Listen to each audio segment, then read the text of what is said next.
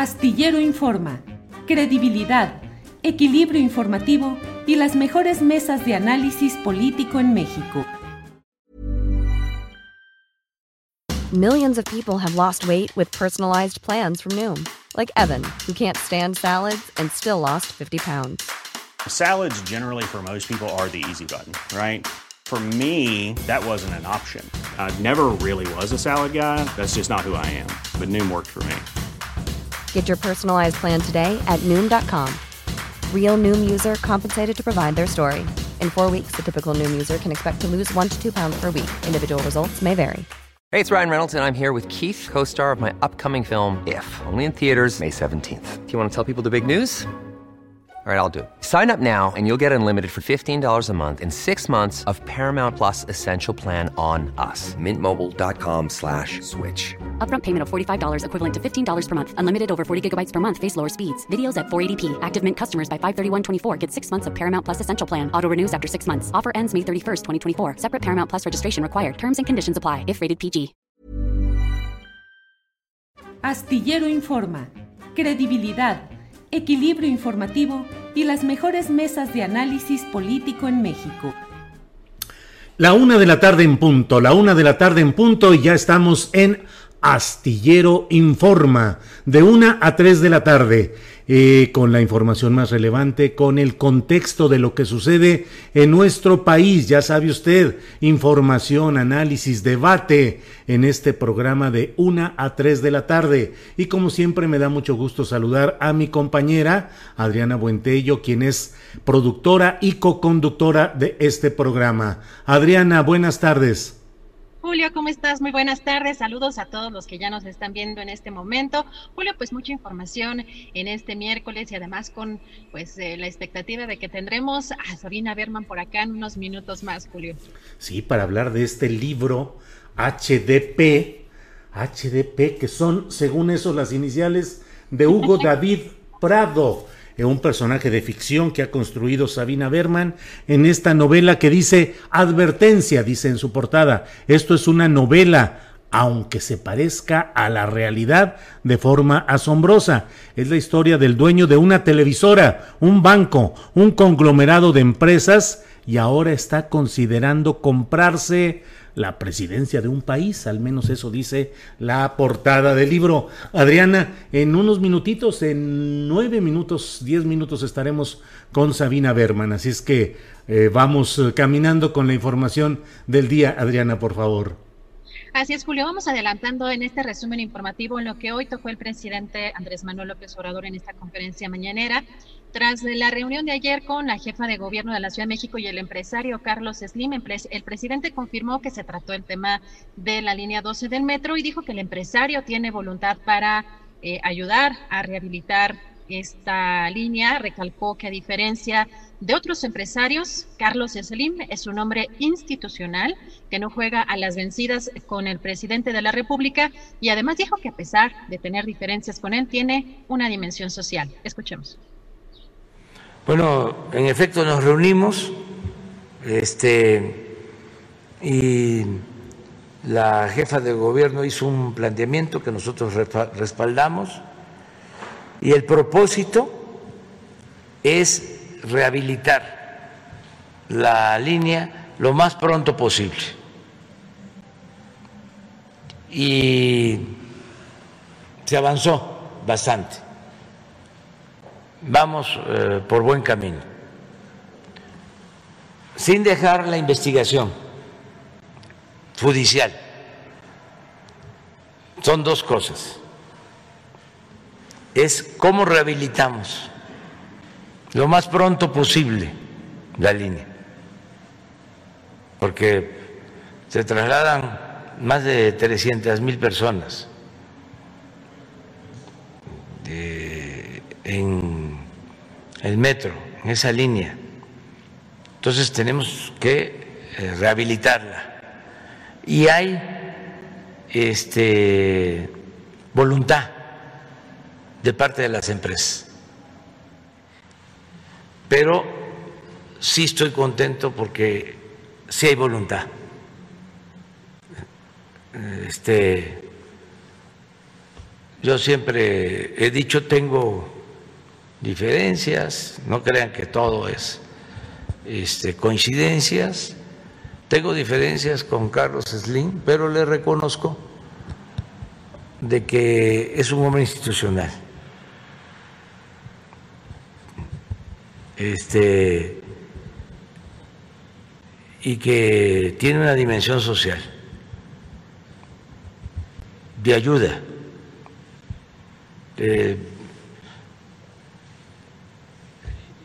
Y no juega a las vencidas con la autoridad legal y legítimamente constituida. Uno de los temas interesantes que se tocaron en la conferencia mañanera, la reportera María Luisa Estrada denunció en esta conferencia matutina que el mecanismo de protección a periodistas está a cargo de una empresa que estaría vinculada a Genaro García Luna, el exsecretario de Seguridad Pública de Felipe Calderón. Y además, de acuerdo a testimonios que ella recabó, pues las amenazas a los periodistas les llegaban con la ubicación exacta, pues al parecer debido al uso del botón de pánico de este mecanismo. El presidente López Obrador eh, respondió pues que desconocía esta información y que mañana informará el subsecretario Alejandro Encinas. Escuchemos. Cuando eh, entra el nuevo gobierno, que es pues encabezado eh, por usted, siguieron las pues adjudicaciones directas, no ha habido licitaciones.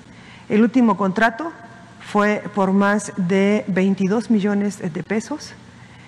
Y cuando yo empiezo a investigar en varias corporaciones que se supone, o yo creía, o muchos creíamos, sobre todo compañeros que cuentan con el mecanismo, que eran los que estaban brindando el mecanismo, pues resulta que nadie en el gobierno sabía que esta empresa ligada a Genaro García Luna es la que brinda el mecanismo de protección. Estuve platicando con varios compañeros que cuentan con el famoso botón de pánico y tengo los testimonios que obviamente no los voy a, dar a la luz por seguridad, pero pues eh, todos son comprobables que les llegaban las amenazas con la ubicación exacta. A partir de que dejaron de utilizar el famoso botón de pánico, les dejaron de llegar pues las amenazas con la ubicación exacta, ¿no? Pues muy bien, mira, es tan importante y al mismo tiempo tan delicado lo que acabas de plantear que te invitamos mañana para que estés aquí porque va a informar Alejandro Encinas sobre lo que tú este, acabas de exponer, que nos explique, porque yo no tenía esa información. Entonces vamos a que Alejandro nos dé una explicación, si te parece, mañana, aquí en la, mañana, en la conferencia. Y pues en estas elecciones vimos eh, pues como ganador en el caso de San Luis Potosí, un personaje al que tú has estado mencionando mucho en los programas que es Ricardo Gallardo.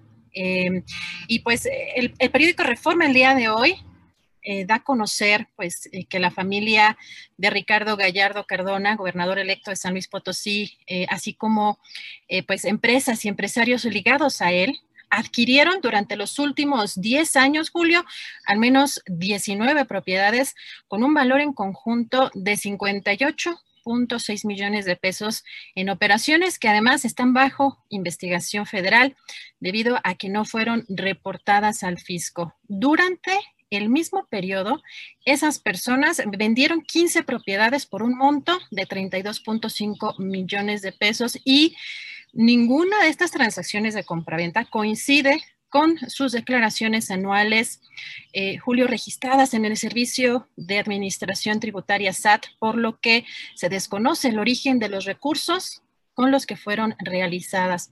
Además, Gallardo Cardona y su papá, Ricardo Gallardo Juárez, están siendo investigados por la Fiscalía General de la República por armar una red de lavado y por saquear más de 734 millones de pesos de los municipios de Soledad de Graciano y San Luis Potosí, donde fueron alcaldes. Julio, esto da a conocer hoy el periódico Reforma. Y pues eh, comentarles además también que en esta conferencia mañanera pues el presidente López Obrador negó que uno de sus hijos vaya a ser dueño del equipo Cruz Azul y adelantó además que presentará semanalmente un informe de las mentiras que circulan en los medios de comunicación. Vamos a escuchar. Entonces hay que eh, estar informando. Eh, eh, vamos a estar este, aquí dando a conocer todas las noticias falsas y también aclarando según mi fuente, que es muy cercana a la institución celeste, o sea, me imagino que al club, el nuevo dueño de Cruz Azul será uno de los hijos de López Obrador. Grupo Salinas también entraría a la operación, lo cual me parece fantástico. TV Azteca podría regresar a transmitir a la máquina. Julio, y también comentar eh, pues que la juez séptima de distrito en materia administrativa, eh, Laura Gutiérrez de Velasco Romo, admitió a trámite el primer recurso de amparo contra la reforma al Poder Judicial que amplía de cuatro a seis años la presidencia de Arturo Saldívar en la Suprema Corte de Justicia de la Nación. El próximo 4 de agosto se llevará a cabo la audiencia constitucional en la que decidirá si concede el amparo solicitado. La demanda de amparo fue promovida por un particular en la que reclama que la reforma constituye una violación de varios artículos en la Constitución. Julio, no sé si tú te acuerdas de, este, de estos temas. En las conferencias mañaneras, el presidente Andrés Manuel López Obrador ha insistido en la corrupción que hay dentro, pues, o que hubo en, muchos sexenios dentro del eh, sector salud, particularmente, pues, en este tema de las farmacéuticas. No sé si recuerdas cómo el presidente pues, evidenciaba con pues, cuántas empresas eran las que tenían solamente este negocio y que incluso en este negocio pues, estarían vinculados pues varios eh, políticos, varios funcionarios. Pues eh, la farmacéutica alemana Julio Bayer exigió ante un juez declarar inconstitucional el proceso de compra de medicamentos a través de la Oficina de Servicios para Proyectos de Naciones Unidas. La farmacéutica eh, Bayer, Julio alega violaciones a nueve artículos de la Constitución, incluidos los que ordenan al Estado fomentar la inversión y la, competitividad, y además prohíben ventajas o exclusividades que afecten a los consumidores. Sin embargo, el juzgado cuarto de distrito en materia administrativa, y aunque admitió a trámite la demanda de Bayer, rechazó conceder una suspensión para que el INSARI se abstenga de formalizar el contrato con la empresa ganadora. Julio, pues algo de información más relevante del día eh, de hoy. Si te parece, vamos viendo si ya tendremos por acá eh, a, a la escritora y dramaturga Sabina Berman y me conecto en unos minutitos más. Muy bien, muchas gracias. Gracias Adriana Buentello por esta oportunidad de tener estos segmentos de la información más relevante de este día. Y como lo ha dicho la propia Adriana, pues estamos ya a unos eh, eh, segundos o minutos de poder platicar con Sabina Berman sobre esta novela que publica la editorial Planeta, HDP. Es el título del libro HDP en la contraportada dice una edificante novela y está tachado edificante, de tal manera que queda una novela sobre un triunfador de nuestros tiempos. Hugo David Prado está en la cima. Yates, mansiones, bancos, una televisora, una red extensa de tiendas y 100 empresas más conforman su riqueza. Sin embargo, su ambición no tiene límites. Por eso, cuando una pandemia global sacude al país, encuentra la manera de transformar la desgracia colectiva en la oportunidad para triplicar su fortuna. Ante la instrucción presidencial de cerrar todos los negocios, HDP llamará a la desobediencia civil y bajo el lema Grupo Alfa no cierra, eh, el país no debería, mantendrá operando sus comercios poniendo en riesgo la vida de sus 180 mil trabajadores sin que nadie parezca tener el valor de detenerlo. Bueno, pero esto es una novela, según se advierte en la propia portada del texto. Dice advertencia, esto es una novela y entre paréntesis dice, aunque se parezca a la realidad de forma asombrosa.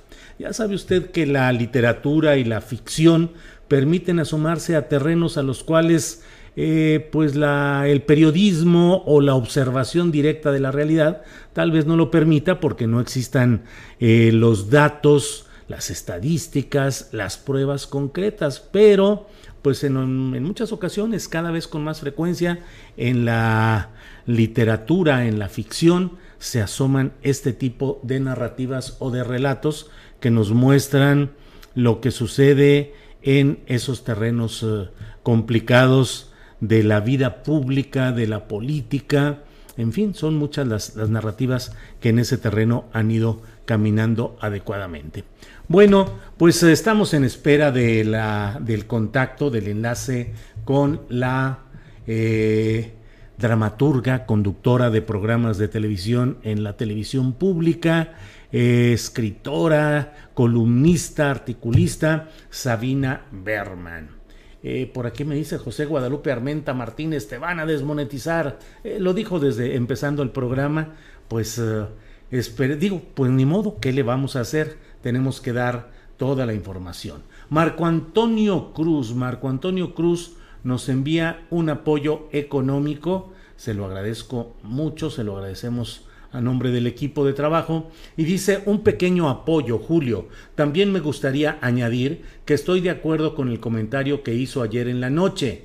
Luisa Cantú es una gran periodista. Sus análisis y comentarios son muy buenos. Ojalá más personas revisaran su trabajo. Saludos. Eso dice Marco Antonio Cruz. Sí, sí, sí. Ayer cuando hablábamos de la eh, televisión La Octava, que se transmite en la Ciudad de México, eh, en el Valle de México, en un canal de Guadalajara y bueno, en un canal de Oaxaca. Em, pues um, les comentaba yo que ahí quedan periodistas muy buenos, como Rubén Luengas, quien por cierto hoy no va a poder estar con nosotros, nos avisó esta mañana que tenía algunos uh, problemas de horario y que no podría estar con nosotros, así es que hoy no estará Rubén Luengas en sus 15 minutos de comentarios que cada miércoles tenemos con él. Eh, y comenté pues lo de Rubén Luengas, lo de Luisa Cantú, dije Luisa Cantú, y lo de Jesús Escobar Tobar, que es eh, un joven eh, periodista, conductor, que creo que es parte de esos activos valiosos del periodismo en general. Hoy están en la octava y son parte de lo que es, desde mi punto de vista, muy de reconocer el trabajo periodístico de estas personas, de estos compañeros, de Rubén Luengas, de Luisa Cantú y de...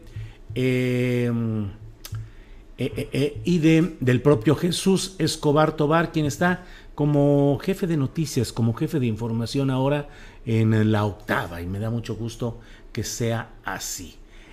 bueno, pues tenemos más más información. Miren, le voy leyendo algunos de los comentarios que tenemos por aquí, que son muchos. Dani A dice, AMLO va a tapar a Slim, a Chainbaum y a Ebrard. Eh, Daniel Sarmiento dice buenas tardes equipo astillero y chat, incluyendo odiadores por sistema de la 4T.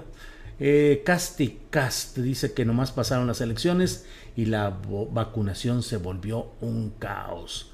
Raúl González dice, Adrianita, inteligente y bella, ¿qué más se pide? Eh, Norma Norma dice, ahora sí me llegó la notificación. Bueno, ya está con nosotros Sabina Berman y como siempre es un gusto saludarla. Sabina, buenas tardes. Buenas tardes, ¿cómo estás Julio? Bien, Sabina, con el gusto de saludarte. Eh, leyendo tu novela, con la advertencia que se hace ahí de que esto es una novela aunque se parezca a la realidad de forma asombrosa. ¿Qué te llevó, qué te motivó a escribir esta novela, Sabina? ¿Experiencias recientes de tu vida profesional?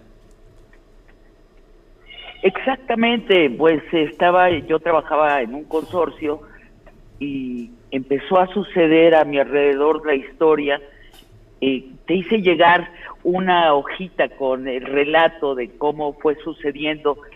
Es como un entomólogo que está en un cuarto lleno de gente y de pronto ve un insecto, se acerca, lo revisa y se da cuenta que nunca antes había visto algo semejante, que es un insecto real, pero no catalogado. A mí me sucedió, y, y bueno, y va detrás del insecto, baja escaleras, sube escaleras, se pierde en bosques, detrás del insecto, porque es algo real, pero no catalogado. A mí me pasó lo mismo con esta historia. Empezó a suceder a mi alrededor esta historia que al principio se me antojaba increíble, Este, estábamos en medio de una pandemia, de pronto el consorcio ante en contra de lo que habían indicado las órdenes del gobierno federal mexicano y las órdenes de la Organización Mundial de Salud de que se debían cerrar las empresas para que la gente no se contagiara y no se muriera, este consorcio por sí mismo decidió que seguía sus actividades casi como si nada. Y lo que yo vi a mi alrededor fue, pues eso, una historia que se me antojó al principio increíble, luego inevitable, y luego me di cuenta que estaba viendo un rayos X del sistema capitalista salvaje, ese, ese capitalismo ya sin frenos de ninguna índole, ese capitalismo de que busca la ganancia del dinero por el dinero. Y lo que le pasa a la gente dentro de ese sistema. Mi tema es la gente. ¿Cómo, ¿Cómo la gente se adapta a lo que se antoja como imposible de adaptarse? Y no, yo creo que uno de nuestras virtudes y los mayores defectos de los seres humanos es que nos adaptamos a cualquier cosa. Sabina, eh, el utilizar esas iniciales como título de la novela HDP, que se establece ahí, que son las iniciales de Hugo David Prado, el protagonista central de tu historia, pues también tiene una referencia muy concreta en el lenguaje usual HDP quiere decir hijo de. Eh, eh, y aquí te digo, mm, ¿puede haber esperas, temes que haya acciones judiciales en tu contra de parte del supuesto Hugo David Prado? Pues espero que no sea el caso, digo, esta es una novela donde no aparece un solo nombre propio tomado de la realidad. Los personajes y los hechos están tomados de la realidad, pero no así los nombres propios. Por otra parte, es una novela que sí, el personaje central es HDP, oye, pero las consecuencias de las acciones de HDP se ramifican por toda una ciudad y van a, dar a lugares insospechados. Esto es una eh, historia que yo documenté que perseguí, como te decía, como ese insecto, me llevó a muchos lugares eh, muy lejanos de HDP. No veo qué censura podría él tener sobre una historia que fue documentada por mí y vivida por cientos de personas. Sabina, ¿se vale utilizar la ficción para documentar o relatar hechos reales? que podrían ser utilizados o mencionados por la vía del periodismo riguroso? Es una excelente, excelente eh, pregunta. Como te decía, no hay nombres propios reales en la historia, ni un solo nombre propio real, pero los hechos y las personas de esta historia están basados en hechos y personas reales. Es decir, es una novela documentada en la realidad. ¿Por qué elegir la ficción para contar esta historia? ¿por qué, como dices tú, bien no haber hecho un reportaje periodístico? Te contesto en breve y si me permites después eh, con más largueza, porque mi tema es la mente y los sistemas nerviosos de las personas cuyas historias narro. Y déjame detenerme un poco en, en esto, en la técnica de la novela. Para escribir esta novela yo fui a oficinas, a hoteles, a salas de juntas, a foros de televisión, hablé con afanadoras, con sus familias, con ejecutivos, con oficinistas. E- Emilio Solá inventó este género de novela eh, que se cuenta a través de la ficción, pero con gran documentación. Y si me permites, te cuento algo que a mí me inspiró esta novela. Eh, Solá, cuando estaba documentando, eh, haciendo la investigación para su novela Germinal, se disfrazó de secretario de un ministro de la República Francesa y así disfrazado, con su casaca negra, con su, con su camisa de cuello duro, con su sombrero de copa alto, rígido, y su libreta de notas y una pluma descendió a las minas. Y un día estaba sola y con los mineros que le servían de guía 50 metros bajo el piso, dentro de una mina, cuando Solá notó a uno de estos caballos grandotes que se usan en el campo para los trabajos pesados, vio al caballote jalando un trineo repleto de carbón por un túnel largo y preguntó, ¿cómo meten acá diario al caballo? Y todo el mundo, los mineros, se empezaron a reír y creyeron que Solá estaba bromeando. Entonces se dieron cuenta que no, que Solá no entendía lo que para ellos era obvio, que cada, que ese caballo había entrado una sola vez a la mina cuando era un bebé en una canastilla y ahí estaba desde entonces creciendo ciego y ahí iba a morirse ciego. Bueno, cuando Solá lo escribe en Germinar, no hace ningún comentario, pero tú como lector entiendes todo el sistema de explotación de las minas. Bueno, yo creo que narro una historia sí, con muy pocos comentarios de mi parte, que captura algo más que un incidente que sucedió hace poco en México. Y por eso lo narro. Creo que esta historia muestra el sistema en que muchos hemos sido educados para trabajar, donde se nos va la vida trabajando, ascendiendo de un puesto a otro, hasta que nos morimos y nunca haber visto otra posibilidad fuera de este sistema. Yo quisiera imaginarme que los lectores y las lectoras van a reconocer en esta historia su propia vida y van a querer escapar de un sistema así. Sabina, en, el, en la portada dices que este dueño de una televisora, de un banco y de un conglomerado de empresas ahora está considerando comprarse la presidencia de un país. Este personaje de tu novela, ¿de veras crees que está considerando comprarse la presidencia de un país?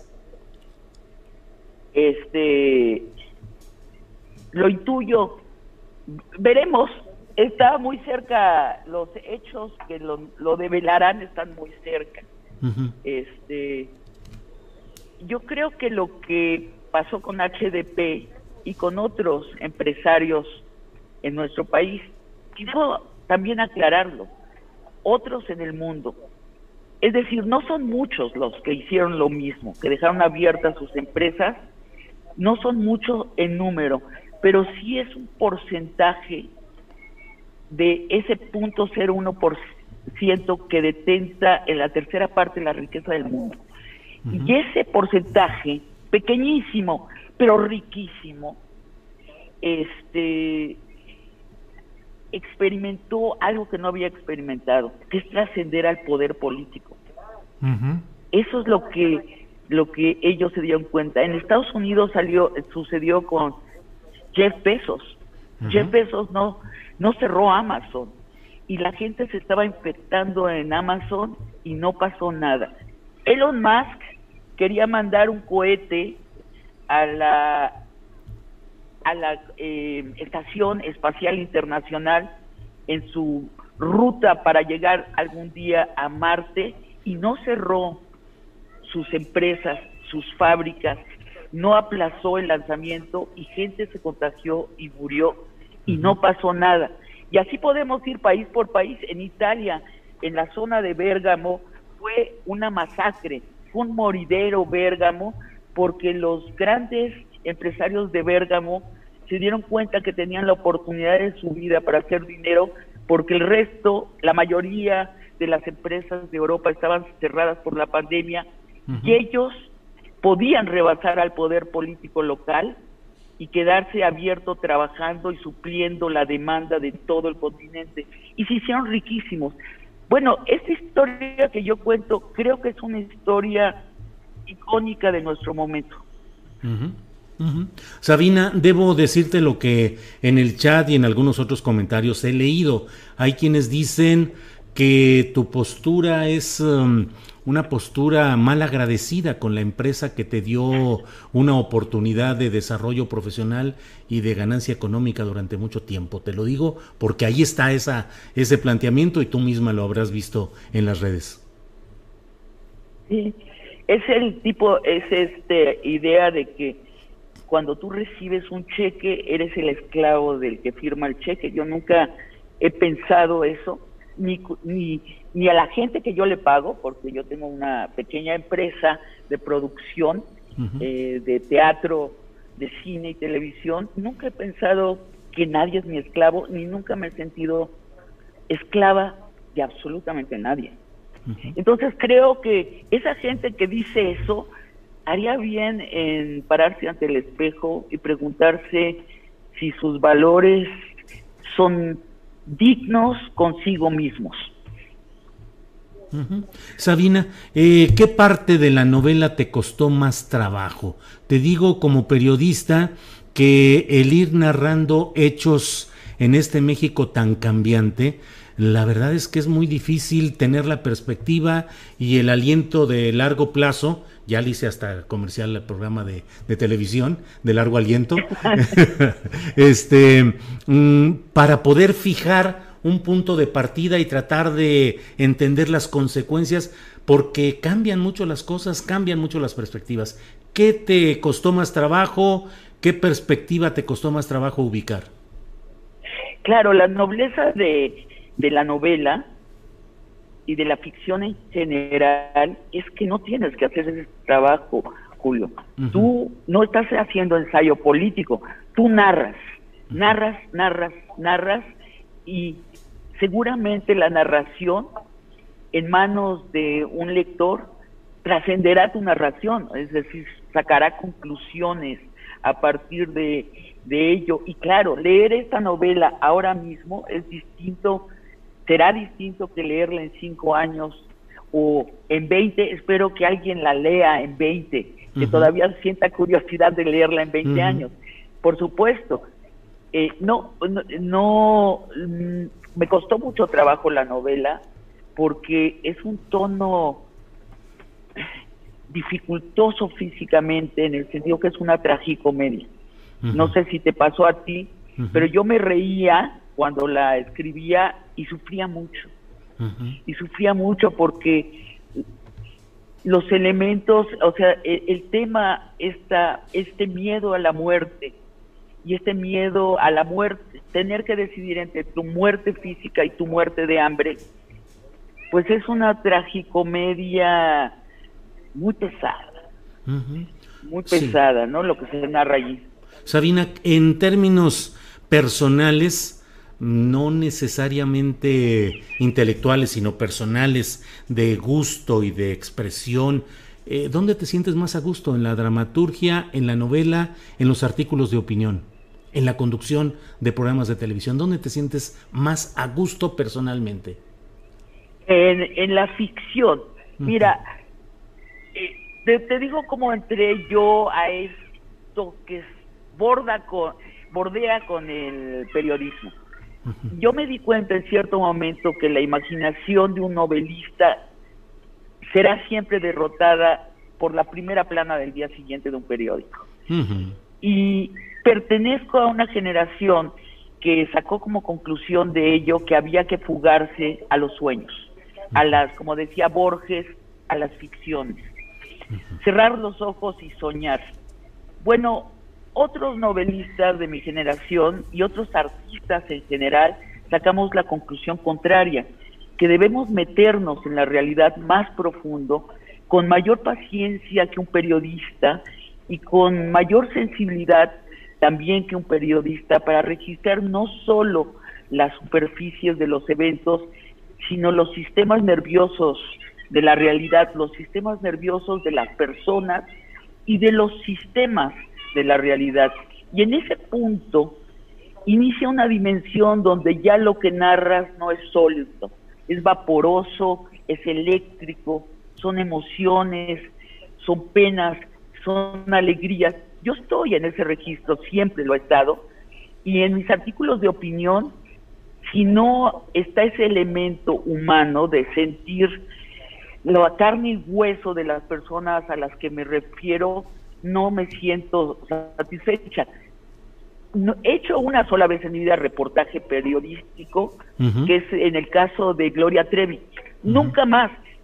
Yo muy claramente respeto, tú sabes cuánto respeto al periodismo duro, este, ese que va a los hechos, los captura y los redacta, que son tres artes, artes distintas y muy difíciles cada una de ellas, ir a los hechos, capturarlo y redactarlo. Eh, pero yo no soy ese tipo de periodista, nunca he pretendido serlo. Soy una contadora de historias. Así siempre me digo, cuando me dicen, eres una intelectual, digo, no, no, soy una contadora de historias. Eres una periodista, soy una contadora de historias. En mi vena de entrevistadora, lo que le pido a la gente que entrevisto es que me cuente su historia. Ahora, por supuesto, me documento en el periodismo duro para que no me tomen el pelo, ¿no? Porque desde luego entrevistas a gente muy astuta, gente que no necesariamente te quiere contar la verdad. Entonces me documento, me preparo, pero lo que le estoy pidiendo es que me cuente su historia. Claro. Sabina, en este México nuestro, la verdad es que pareciera que al paso del tiempo los HDP siguen en el poder y siguen disfrutando y siguen teniendo una riqueza que se pasa de familiar en familiar, se heredan y siguen los mismos nombres. Hay nombres desde la propia Revolución Mexicana que parecieron derrotados en su momento y que hoy siguen gozando de una gran riqueza, de prestigio, entre comillas o real, en la élite eh, socioeconómica del país triunfan, sin que entremos al, al, final de tu, de tu novela, que desde luego la leí y sé cuál es el final, pero triunfan los HDP en este México nuestro, a fin de cuentas. Hasta ahora sí, hasta ahora sí, como bien dices, son aproximadamente los mismos 10 hombres más ricos de México desde hace 30 años, desde que inició la época neoliberal y algunos vienen sus fortunas de más atrás, como bien lo dices, y no cambia, cambian los gobiernos, cambia el relato de lo que pretende hacer el gobierno en turno, pero ellos se quedan en la misma lista y se quedan en la misma lista sin pagar impuestos, sin pagar sus deberes con la sociedad.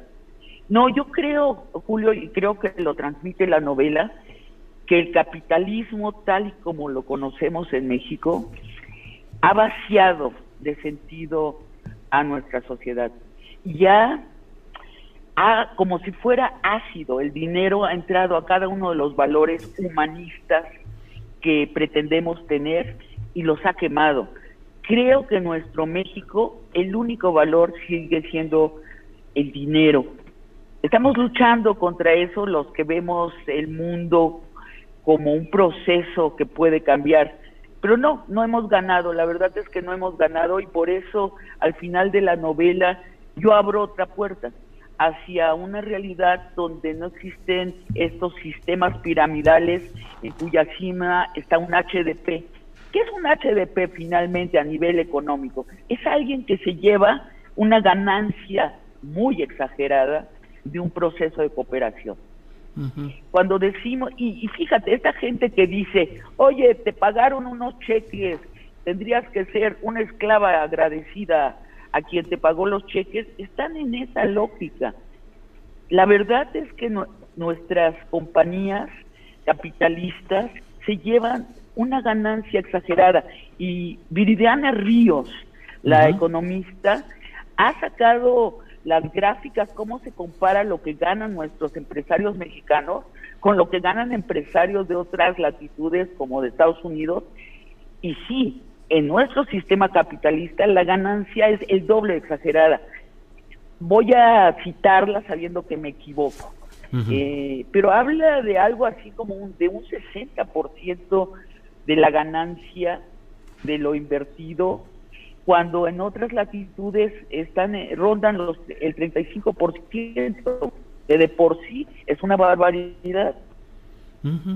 Sabina, el personaje que dibujas en tu novela HDP es un hombre que pareciera no tener conciencia ni social ni solidaria ni ninguna preocupación por la gente que estuviese abajo de su nivel, que él considera que es el máximo. Eh, es una auténtica falta de conciencia social la de los HDP o es un autoengaño para seguir eh, exprimiendo a los de abajo? Pues son las dos cosas, eso, pero no es un autoengaño consciente, es inconsciente. Eh, yo en la novela pongo este consejo que da un maestro de economía de Harvard, que dice, si quieres entender emocionalmente con lo que pasa con los trabajadores, bueno, bájate a la pista de baile, baila con ellos, siente sus emociones, pero si quieres entender y lucrar económicamente los trabajadores, súbete al balcón y velos de lejos, donde no sientes empatía. Pero no, los HDP están todavía más lejos, Julio. No están en el balcón viendo el baile de los trabajadores, están viendo ya solo los números, las gráficas de ganancia. Las personas reales ya no están allí.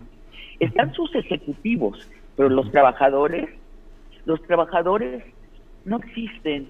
Son gente que abre puertas y cierra puertas, este, que sirve platos, que saluda y hace una pequeña caravana como si estuviéramos todavía en una época feudal. Es la gente que cruza el servicio, los proletarios que hacen el trabajo sucio. Uno de mis personajes principales es una panadora, eh, doña Mariana. Sí. Bueno, pues esa es la que, la, esa es la que no ven los HDPs, ni saben que existe. Amanecen las oficinas limpias, ¿no? Claro. Nadie sabe quién las limpió.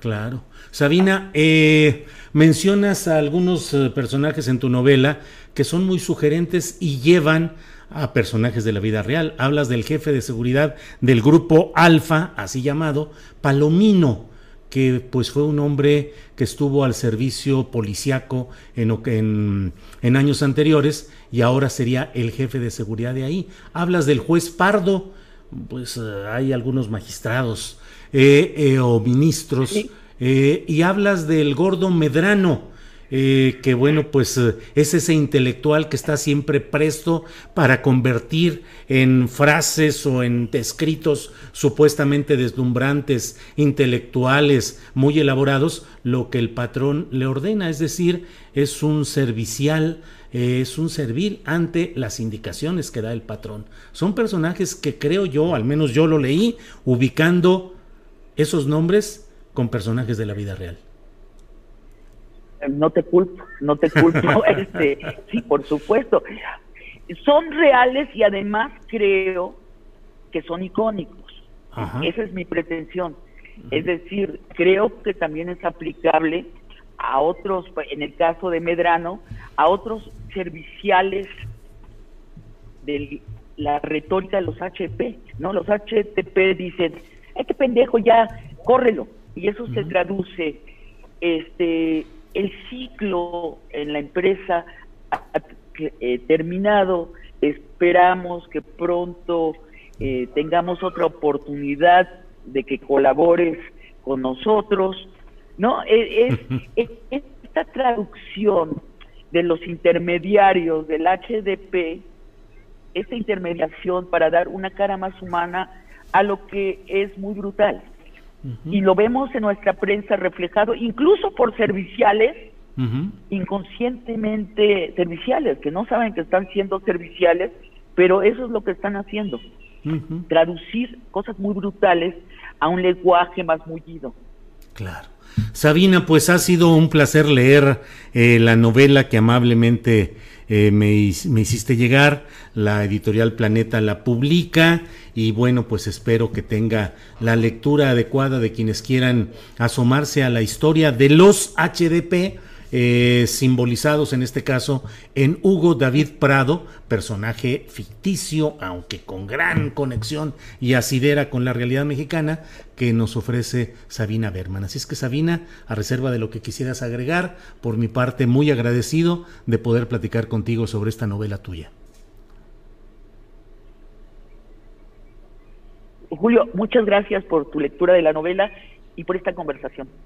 Al contrario, Sabina, muchas gracias y seguimos en contacto. Hasta luego, Sabina Berman.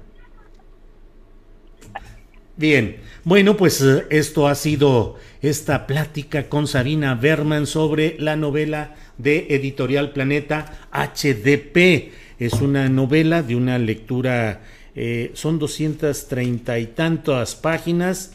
Es una lectura agradable, fluida, eh, pues al menos a mí, tú la, como luego dice, no se me caía de las manos, tuve que eh, hacer tiempo para, para poder leerla. Terminé de leerla satisfactoriamente. Bueno, pues vamos a continuar. Ahora mi compañera Adriana Buentello tiene una entrevista interesante. Adriana, ¿todo listo?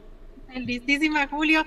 Pues una entrevista muy interesante, Julio, porque pues al parecer hay muchos indicadores de que estamos eh, o en la tercera ola de esta pandemia por COVID o pues en un riesgo latente, Julio. Así que, pues vamos, vamos con esta entrevista interesante, Julio. Regresamos también ya con la mesa en un ratito más, la mesa de periodistas, y por lo pronto vamos a dar paso a esta entrevista yo quiero agradecerle mucho al doctor Mauricio Rodríguez, quien es vocero de la Comisión de Atención a COVID-19 de la Universidad Nacional Autónoma de México, que nos tome esta videollamada porque pues hay indicadores en varios estados de la República que podrían indicar pues que ya estamos en la tercera ola eh, en esta pandemia. Eh, doctor Mauricio, ¿cómo está? Muy buenas tardes. Hola Adriana, muy buenas tardes, muchas gracias por invitarnos, saludos al auditorio. Muchas gracias, doctora. Al contrario, usted, gracias.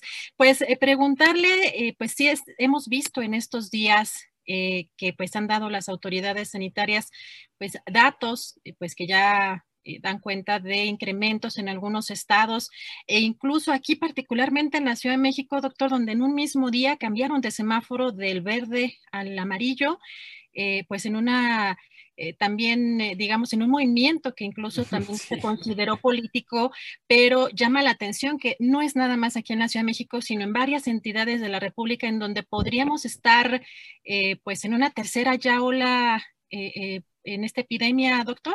Sí. Bueno, claramente hay, cuando menos hay cuatro estados que ya están en su tercera ola y no hay que esperarnos a la ola nacional para, para reconocer ese problema como un problema que ya está en el país.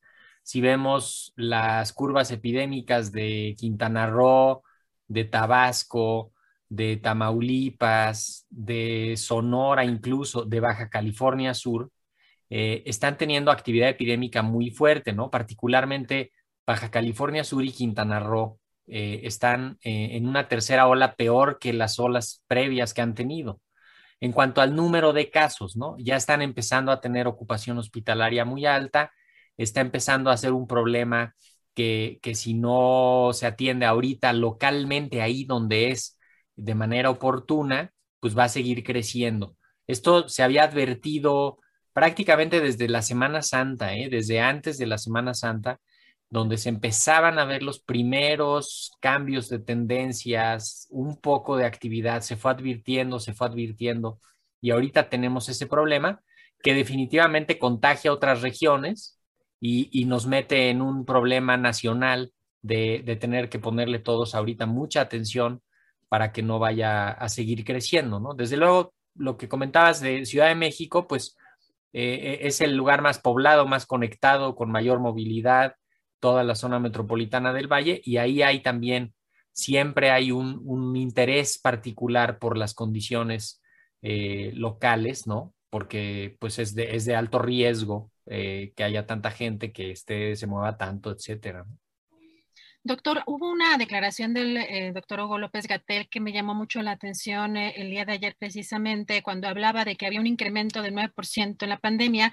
Decía que podía o no podía o no haber un incremento notable esta semana y, e incluso dio una cifra para el sábado de un incremento del 9 hasta el 12 o 18%, este, si no me acuerdo mal de la cifra, pero era un incremento importante.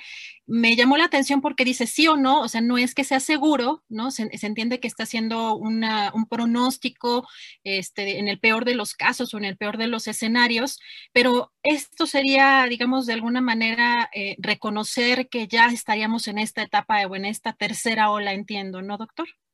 Es que sí, regreso a lo de, hay lugares que ya están en la tercera ola, o sea, no hay que, no hay que esperarnos a la ola nacional. Estos estados ya están ahorita en problemas.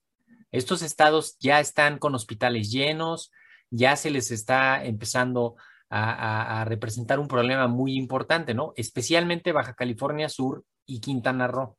Entonces, eh, lo, que, lo que va a pasar ahorita es que van a, estos cuatro estados, cinco estados, van a estar alimentando los datos de la epidemia nacional. Y entonces sí vamos a ver un incremento en la epidemia nacional, precisamente porque esos estados contribuyen a la epidemia nacional, a los números de lo nacional.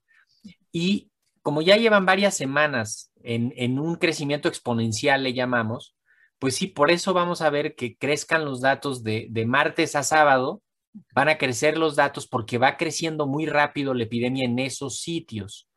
Estamos muy a tiempo de prepararnos en todos los otros lugares del país para frenar los contagios, para identificar rápido a los enfermos, evitar contagios, prevenir complicaciones y evitar así justamente que, que siga avanzando. Pero definitivamente vamos a seguir viendo que crezca la epidemia a expensas de estos cinco estados, si no es que se termina sumando Sonora hacia finales de la semana, que lo más probable es que cambie a naranja también, porque han tenido un crecimiento de epidemia muy fuerte en, los últimos días, ¿no? Y, quizá, Adriana, recordar, el, el semáforo se construye con la información de las últimas dos semanas estables, que eso puede ser hace dos semanas más, ¿no? Entonces, en realidad, ir viendo el puro semáforo, pues es como manejar viendo el espejo retrovisor, ¿no? Este, no, podemos nada más estar viendo el, semáforo, porque el semáforo nos advierte lo que ha estado pasando en las últimas semanas. Necesitamos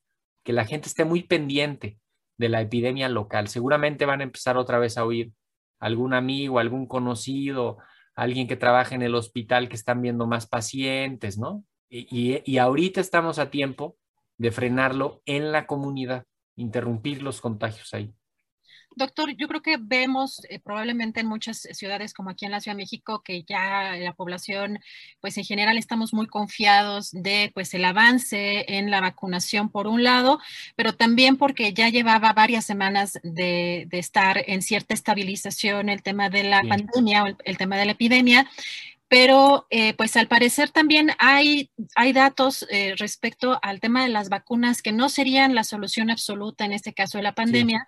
Eh, bueno, por un lado creo que eso siempre se ha mencionado, ¿no? También depende mucho, entiendo, del cuerpo de cada uno, pero la gente creo que estamos en esa idea de que ya, ya llegaron las vacunas, ya se está avanzando y entonces ya prácticamente todos hacer fiesta, ¿no? Y, Totalmente. Me imagino que este, pues de aquí que además terminemos de vacunar a todos o de que se termine de vacunar a todos, va a pasar un tiempo razonable, pero ¿cuáles son las expectativas, doctor, de las vacunas? Porque además son diferentes mm. vacunas este, en este tema pues, de la lucha contra la pandemia. Sí, incluso ya llevándolo así como hasta el chiste, hay gente que, desde que se registra en la plataforma de internet cree que ya está protegida, ¿no? Y que y, entonces se empieza a relajar.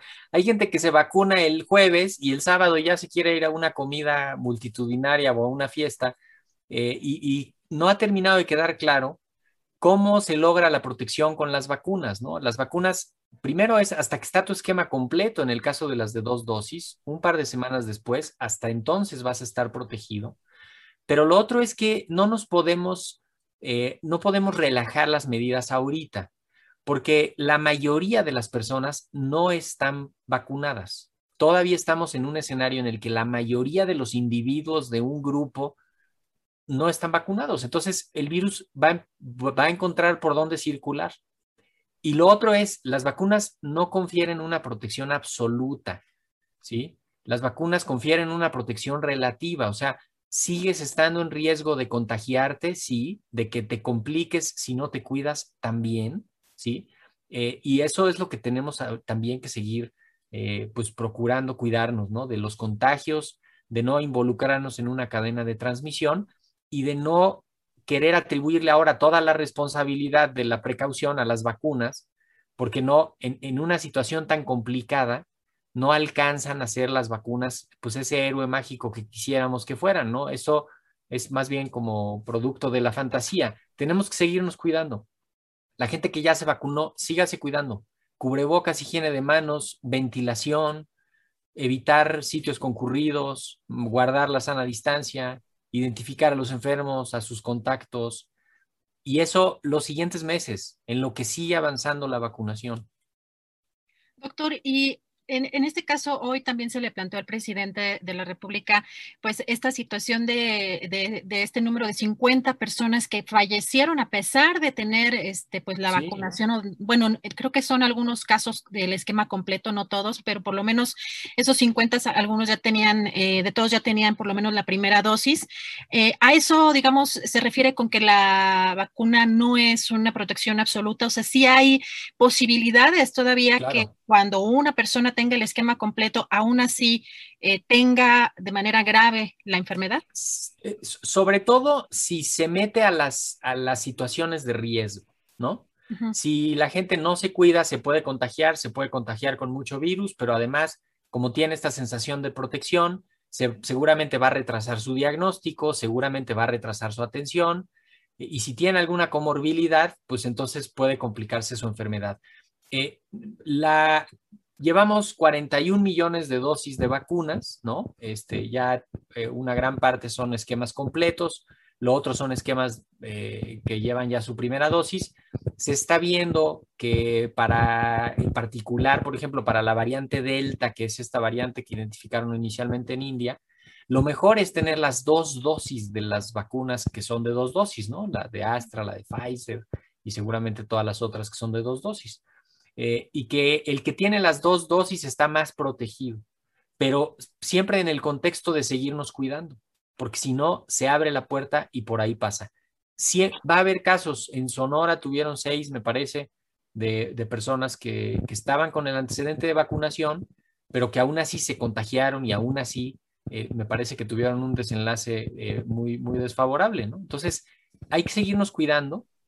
Las vacunas no en todas las personas funcionan exactamente como que necesitamos que funcionen. Hay varios factores individuales de, la persona en particular que puede ser que no le funcione bien la vacuna eh, y por eso necesitamos ayudarnos entre todos a seguirnos protegiendo.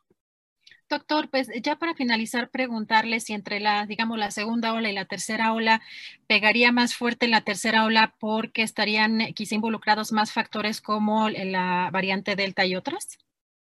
Pues mira, eh, todavía no está la variante Delta circulando de manera eh, predominante en el país. No, no se ha metido, no se ha terminado de instalar.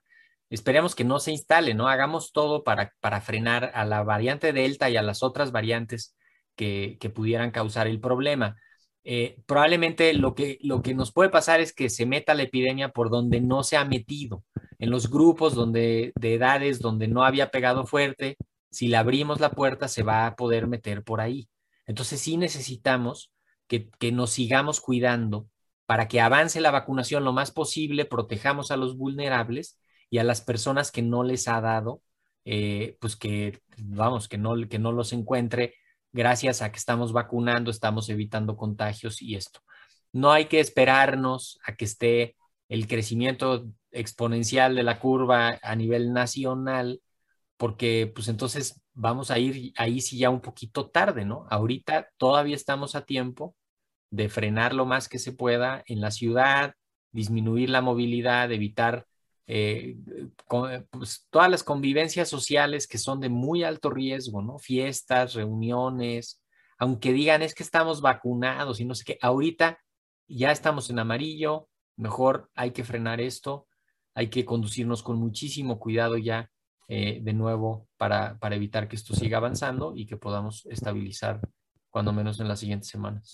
Mm, doctor, pues le agradezco muchísimo toda la información y pues como dice, ah, vamos a reiterar el, hecho de cuidarnos y tomar precauciones.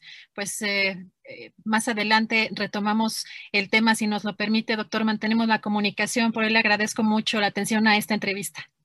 Claro que sí, Adriana, muchísimo, con muchísimo gusto. Muchas gracias también por abrir el espacio y estamos en comunicación. Muchas gracias al doctor Mauricio Rodríguez, quien es el vocero de la Comisión de Atención a COVID-19 de la UNAM. Eh, sin duda es un tema muy, muy importante. Creo que no hay que bajar la guardia, sobre todo pues eh, para cuidar la salud, pero también hay que considerar el tema pues económico de pues eh, los trabajos, la, la, parte social, económica también pues no sé, pues qué tanto se puede aguantar el volver a mm. cerrar eh, pues los negocios, eh, así que pues vamos a, contribuir poniendo nuestro granito de arena en lo individual y pues vamos ya a entrar a nuestra mesa de periodistas, vamos a ir a un pequeño corte comercial y pues ya regresamos.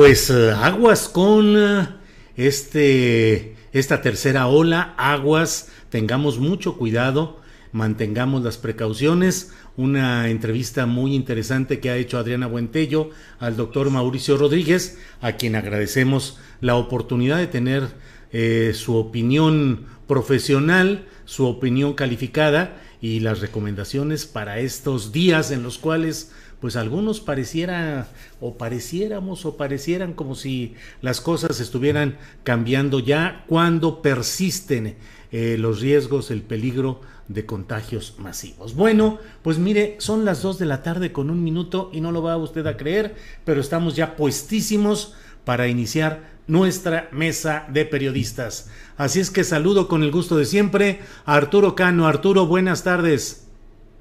Muy buenas tardes, Julio, Alberto, Juan, y gracias a todos los que nos acompañan.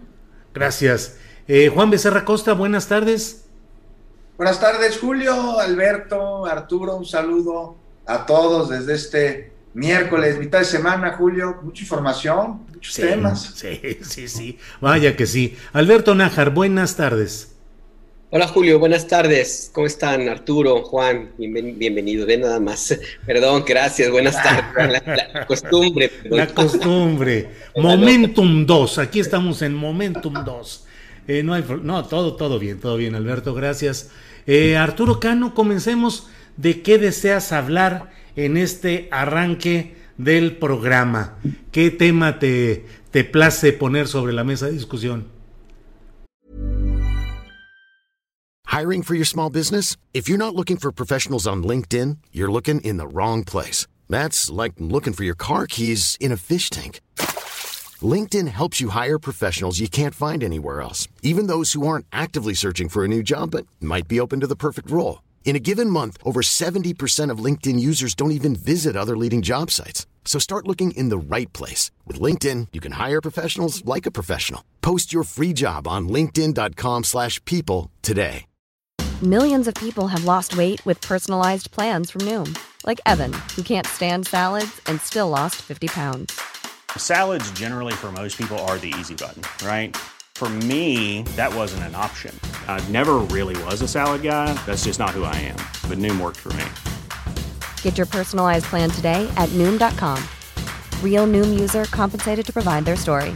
In four weeks, the typical Noom user can expect to lose one to two pounds per week. Individual results may vary.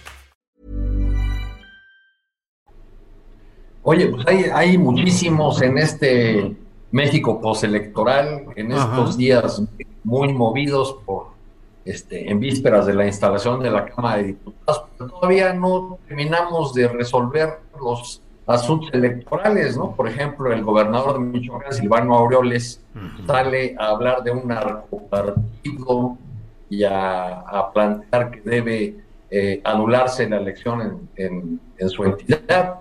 Habla de un Estado eh, eh, dominado o de regiones de su Estado dominadas por el crimen organizado, lo cual tendría que haber comenzado por una autocrítica, ¿verdad? Pero pues parece que creo que es otra de las, de las líneas que están tratando de impulsar desde el bloque opositor.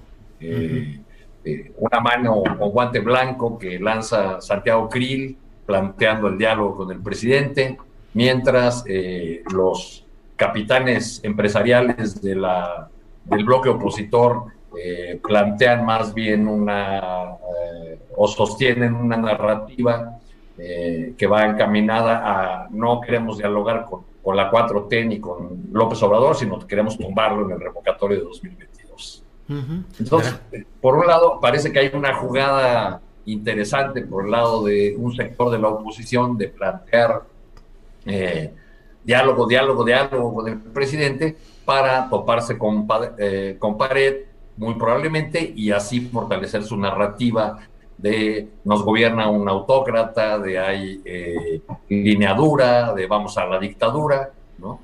En fin, pues son, son ese, ese tipo de asuntos que todavía los, los ecos de, la elección yo creo que todavía van a tardar en terminar un rato. Sí, Arturo, gracias. Eh, don Juan Becerra Costa, ¿con qué palabras, párrafos o señalamientos quiere empezar esta mesa de periodistas? Juan, por favor. No, pues rápidamente, ¿no? Nada más decir que Aureoles, quien ha sido pues, acusado de varias cosas y de incluso nexos con el crimen organizado, pues que eh, pues si quiere eh, que las elecciones en su estado este, sean canceladas y quiere repetirlas, no sé, no acabo de entender qué quiere, pues que presente pruebas, ¿no? Las pruebas correspondientes y pues, pues, entonces ya ahí podremos hablar, podremos platicar. ¿Qué te parece, Julio? Si hablamos rápidamente sobre un tema que me parece fundamental, no es muy largo, que es el, el tema de la reunión que sostuvieron eh, el día de ayer eh, Carlos Slim con el presidente y con la jefa de gobierno. No es la reunión en sí, porque este, pues poco se dijo de ella, ¿no? Ayer la, la, jefa de gobierno, ¿no? Dijo que no iba a comentar. este, se da seis días del primer dictamen sobre el accidente.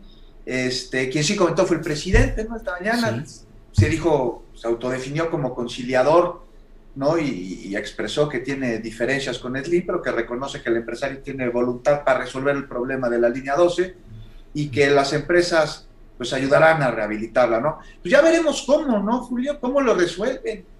Pero me parece que para tener los elementos suficientes, como para no especular, pues habremos de esperar a que se entreguen los, los dictámenes que, que hacen falta y que en base a ellos las autoridades lleven a cabo las investigaciones correspondientes y entonces, solo entonces se deslindan responsabilidades. Todavía falta mucho de este proceso, este, pero lo que sí, aquí me parece muy interesante, por eso me gustó sacarlo, es que eh, por lo menos, al parecer con esta reunión se generó cierta tranquilidad en los mercados financieros, porque las acciones del grupo Carsos, recordad la semana pasada la caída estrepitosa que tuvieron, la pérdida, se recuperaron, o por lo menos se detuvo la caída.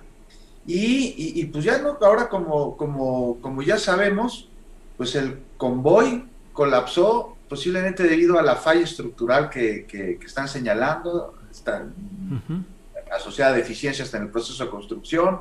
¿Qué sigue con respecto a esta reunión entre Slim y la doctora Sheinbaum y el jefe de gobierno y, la voluntad que dicen que tienen las empresas para resolver? Híjoles, a mí me parece que lo menos costoso será que las empresas relacionadas asuman su responsabilidad para ellas. Su responsabilidad en construir una, una este, sección del metro de la Ciudad de México que colapsó y de ser así entonces, ¿qué les conviene? Pues porque me parece que es la única manera en la que no perderían los contratos gubernamentales existentes ni que quedarían bloqueados para contratos futuros, ¿no?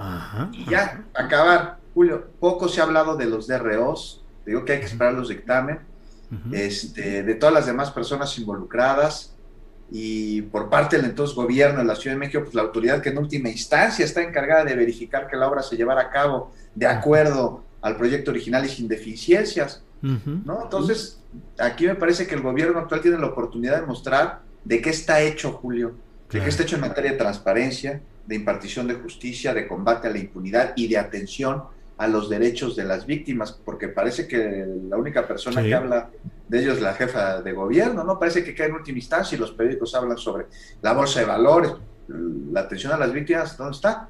Lo que surja de este terrible incidente, las causas, los responsables, las investigaciones, las sanciones, la atención a las víctimas, darán entonces muestra de qué tipo de gobierno tenemos. Y me parece, no sé si estén de acuerdo, yo les pregunto a Alberto, Arturo, a ti, Julio, lo que, lo que he visto hasta ahora falta mucho, pero sí he visto transparencia, sí he visto atención a víctimas, no más que estamos cubriendo en la Ciudad de México, en Capital 21, desde varios frentes. Ahora, que haya coyotes inescrupulosos que manipulan a familiares de víctimas es otro tema. Y el hacerles o no caso es un derecho de las mismas víctimas. Pero sí me parece que hay una coordinación de llamar la atención, por ejemplo, en el servicio emergente de transporte en la zona afectada y la negociación con todas las partes para salir de esto de la mejor manera posible. Entonces toca por el momento esperar, insisto, a los dictámenes faltantes y a las investigaciones que de ellos se deben. Muy bien, Juan, muchas gracias. Eh, Alberto Nájar, con lo que quieras iniciar y si quieres aportar algo sobre este tema que propone de entrada eh, Juan Becerra Costa, adelante lo que tú desees, por favor, Alberto. A mí me parece que la reunión que hubo en Palacio Nacional fue como eh, para tratar de mandar un mensaje pues de entrada hacia, hacia fuera de Palacio Nacional, para a quienes han estado ya eh, desde hace ya, desde la tragedia, pues en la idea de atacar ferozmente a, los políticos cercanos al presidente López Obrador eh, y en algún momento también a quienes han tratado de meter en esta, en esta dinámica a las empresas de, Carlos Slim. Yo no digo que no tenga responsabilidad, ya lo dirá el dictamen, pero me parece que el mensaje fue muy, muy claro en ese sentido, al menos yo lo entendí de esa manera, que quiere decir que lo importante no es la politiquería, que aquí no hay eh, ya favorita ni favorito para la sucesión presidencial, y que bueno, que lo importante es que en esta materia la ciudad se mantenga operativa en esa parte, en la ciudad, de, en la línea 12 del metro. Y también, por supuesto, un mensaje como darle una especie de, sobadita, una, una papacho a Carlos Slim, porque ciertamente el, peritaje que se, que se dio y el manejo que, que, que surgió pues fue bastante duro y se notó el momento en el cual como las, las acciones de Grupo Carso perdieron valor en la bolsa de valores a las pocas horas de que se hizo casi inmediatamente después de este anuncio. En términos reales, Slim no perdió nada porque si no vende acciones, pues no pierde. Eh, simplemente con no vender gana, se mantiene igual. Pero bueno, en, en términos de la imagen del, del grupo del consorcio empresarial, pues sí resultó lastimada y de alguna u otra forma yo tengo la impresión que pudo haber habido algún reclamo de Slim que más allá de las diferencias que pueda llegar a tener con el López Obrador, pues es un viejo aliado, ¿no? No hay que olvidar el papel que tuvo en el, centro de Ciudad de México cuando Andrés Manuel era, era jefe de gobierno y es también uno de los eh, empresarios emblemáticos no solamente por la fortuna que tiene, sino porque representa eh, un nivel de confianza muy importante para los que tienen dinero de a de veras, no para los de la Coparmex o para otros grupos cercanos a la, a la oposición, que pues sí son ricos, pero no tan ricos y tampoco son los que realmente mandan, ¿no? Algunos de ellos inclusive son empleados de estos miembros del Consejo Mexicano de Negocios. Alberto, ¿y no es... Eh, muy complaciente la actitud de Palacio Nacional del presidente de la República hacia un hombre tan emblemático de la concentración de la riqueza como es Carlos Slim, el recibirlo así, es decir, recibir a alguien que supuestamente, según el primer informe, el preliminar, sería el responsable, su empresa, Grupo Carso, de las fallas eh, constructivas que causaron esta tragedia con 26 muertos. ¿No será demasiada complacencia, Alberto? No, sí, claro, claro que es demasiada complacencia. Lo que hay que, hay que preguntarse es por qué.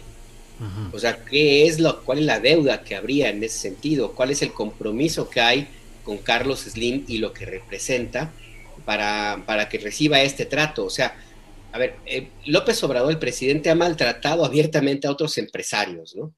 Eh, algunos de estos empresarios, pues son, pues se han puesto en la mira, ¿no? Han financiado campañas y guerra sucia pero hay otros que el presidente les mantiene un trato muy suave a pesar de quienes son. Carlos Slim es, digamos, una figura que tiene, pues es polémica, claro, pero tiene, mm, digamos, algo, algún posicionamiento rescatable, si se permite el término. Pero hay otros que son realmente impresentables, que se acercan al, nivel de la delincuencia de cuello blanco, y me refiero a, a, Salinas Pliego, Ricardo Salinas Pliego, otro consentidísimo de Palacio Nacional, que a pesar de estar haciendo, jugando a las contras, inclusive de la Estrategia Nacional de Salud, pues mantiene todavía un trato privilegiado. Ahí habría, habría que entender cuál es la vara o con qué vara y de qué está hecha esa vara con la cual está midiendo López Obrador a estos empresarios y a otros no. No necesariamente tiene que ver con el capital político, el capital económico, perdón, sino el respaldo que en algún momento pudieron llegar a tener y que el presidente de la República, entonces candidato y ahora jefe del Estado mexicano, se siente obligado a hacer honor a su palabra, al compromiso que pudo haber tenido. Yo, yo lo veo en ese, en, ese, en ese nivel. Además de que tampoco le conviene a ningún gobierno de México pelearse con el hombre más rico del país, hombre. Digo, hay que ser muy claros en eso. Gracias, Alberto. Arturo Cano, tu opinión sobre este tema o en general con lo que quieras abrir, Arturo Cano. Mira, para, para cerrar este tema, yo diría que eh, la, la, reunión con Slim eh, fue, podría formar parte de lo que, de la reparación del daño, en el, en el caso de la línea 12. Eh, pero mientras no tengamos lo que Juan menciona, es decir, una investigación transparente que resulte convincente, donde no recaigan las responsabilidades en personajes de tercera o cuarta línea o en chivos expiatorios, como se acostumbra decir, pues no podemos dar por concluido el tema de la, de la línea 12, ¿no? Entonces yo creo que, que pues está bien, digo, si, si resulta al final por las investigaciones que hubo una responsabilidad de las empresas constructoras, pues lo menos que se esperaría es que participen en la reparación del daño y una parte de la reparación de ese daño este, por supuesto que no tienen que ver con las víctimas mortales ni con los heridos del hecho, es eh, volver a echar a andar una línea que para una zona de esta gran ciudad es muy importante. Y en, dentro de las expresiones que ha tenido en estos días, porque se ha referido en dos ocasiones a Carlos Slim, eh, ha dicho que él es un empresario que sí entiende las cosas, que es institucional, que no trata de ver hacia abajo al presidente de la República, no trata de que sea un pelele. Eh, duras palabras del presidente de la República señalando, sin mencionar nombres, a otros empresarios que por lo que dice, con su riqueza, con su acumulación de dinero, pues sienten que pueden eh, menospreciar a quien ocupa la presidencia de México. ¿Qué opinas de eso, Arturo Cano? pues no solamente menospreciar, Julio, sino dar órdenes.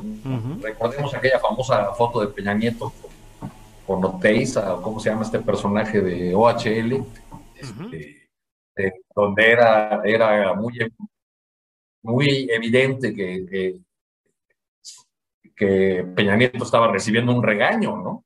Este, esta, digamos, esta postura del presidente la hemos, la hemos visto desde el inicio de de su gobierno. Es más, desde antes que, tomara eh, posesión, con estos mensajes que mandaba colocando un, libro a su lado que hablaba de quién tiene el poder y con estas confrontaciones que, ha tenido eh, pues a lo, a lo largo de, su mandato con, con, ciertos líderes empresariales. Entonces yo creo que el, presidente distingue que hay dos eh, tipos de grandes empresarios, ¿no? aquellos con los que puede pactar, con los que puede dialogar, pero que van a eh, respetar la, investidura presidencial, que van a darle su lugar al poder político. este, no, eh, por supuesto que, que, en relación con el sexenio pasado o los anteriores, sí estamos viendo un poder político que tiene muchos mayores márgenes de, independencia eh, y posibilidades de hacer ejercicio de, del poder que le ha sido conferido vía, vía las urnas. Pero hay, otro, otro sector que se ha resistido, unos, algunos de ellos se han ido francamente a la oposición y ahí están dando ya órdenes, aunque parece que los liderazgos políticos eh, ya, ya están eh, pensando también en que llegó su momento una vez pasadas las, las elecciones y por eso ese llamado de, de Krill, el secretario de Gobernación del Desafuero, a retomar el, el diálogo, o a, bueno, más bien a abrir el diálogo de, de la 4T con, con las oposiciones. Bien, Arturo, gracias. Eh, Juan Becerra Costa, y bueno, dentro de este clima de revisión del pasado, en este caso del pasado inmediato del electoral, Mario Delgado, el presidente de Morena, se reunió con senadores de Morena y hubo reclamos, reproches. Él mismo lo dijo Mario Delgado, que hubo también felicitaciones y terminaron comiendo molito poblano.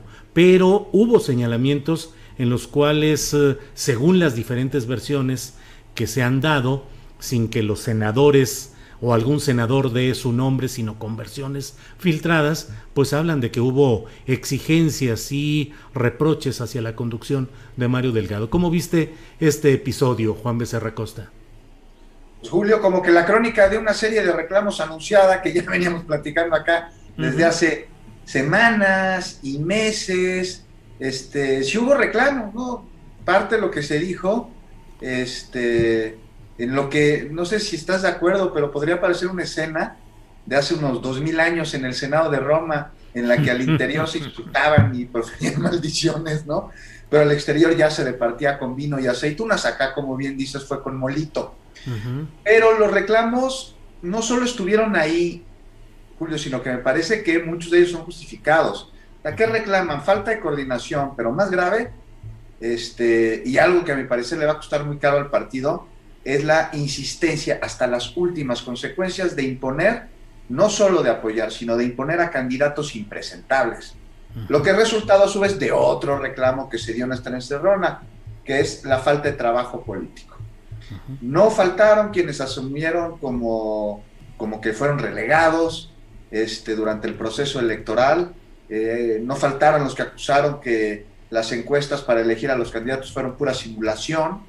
Y hablando hacia el futuro, Julio, dejando el pasado atrás, asumiendo que, ya no es posible cambiarlo, está el durísimo señalamiento de que los candidatos chapulines, esos que por pragmatismo político jalaron de todos lados sin importar, ahora sí que como diría Irma Eréndira Sandoval, de dónde vienen y a dónde van, no van a responder esos candidatos al movimiento de ninguna manera.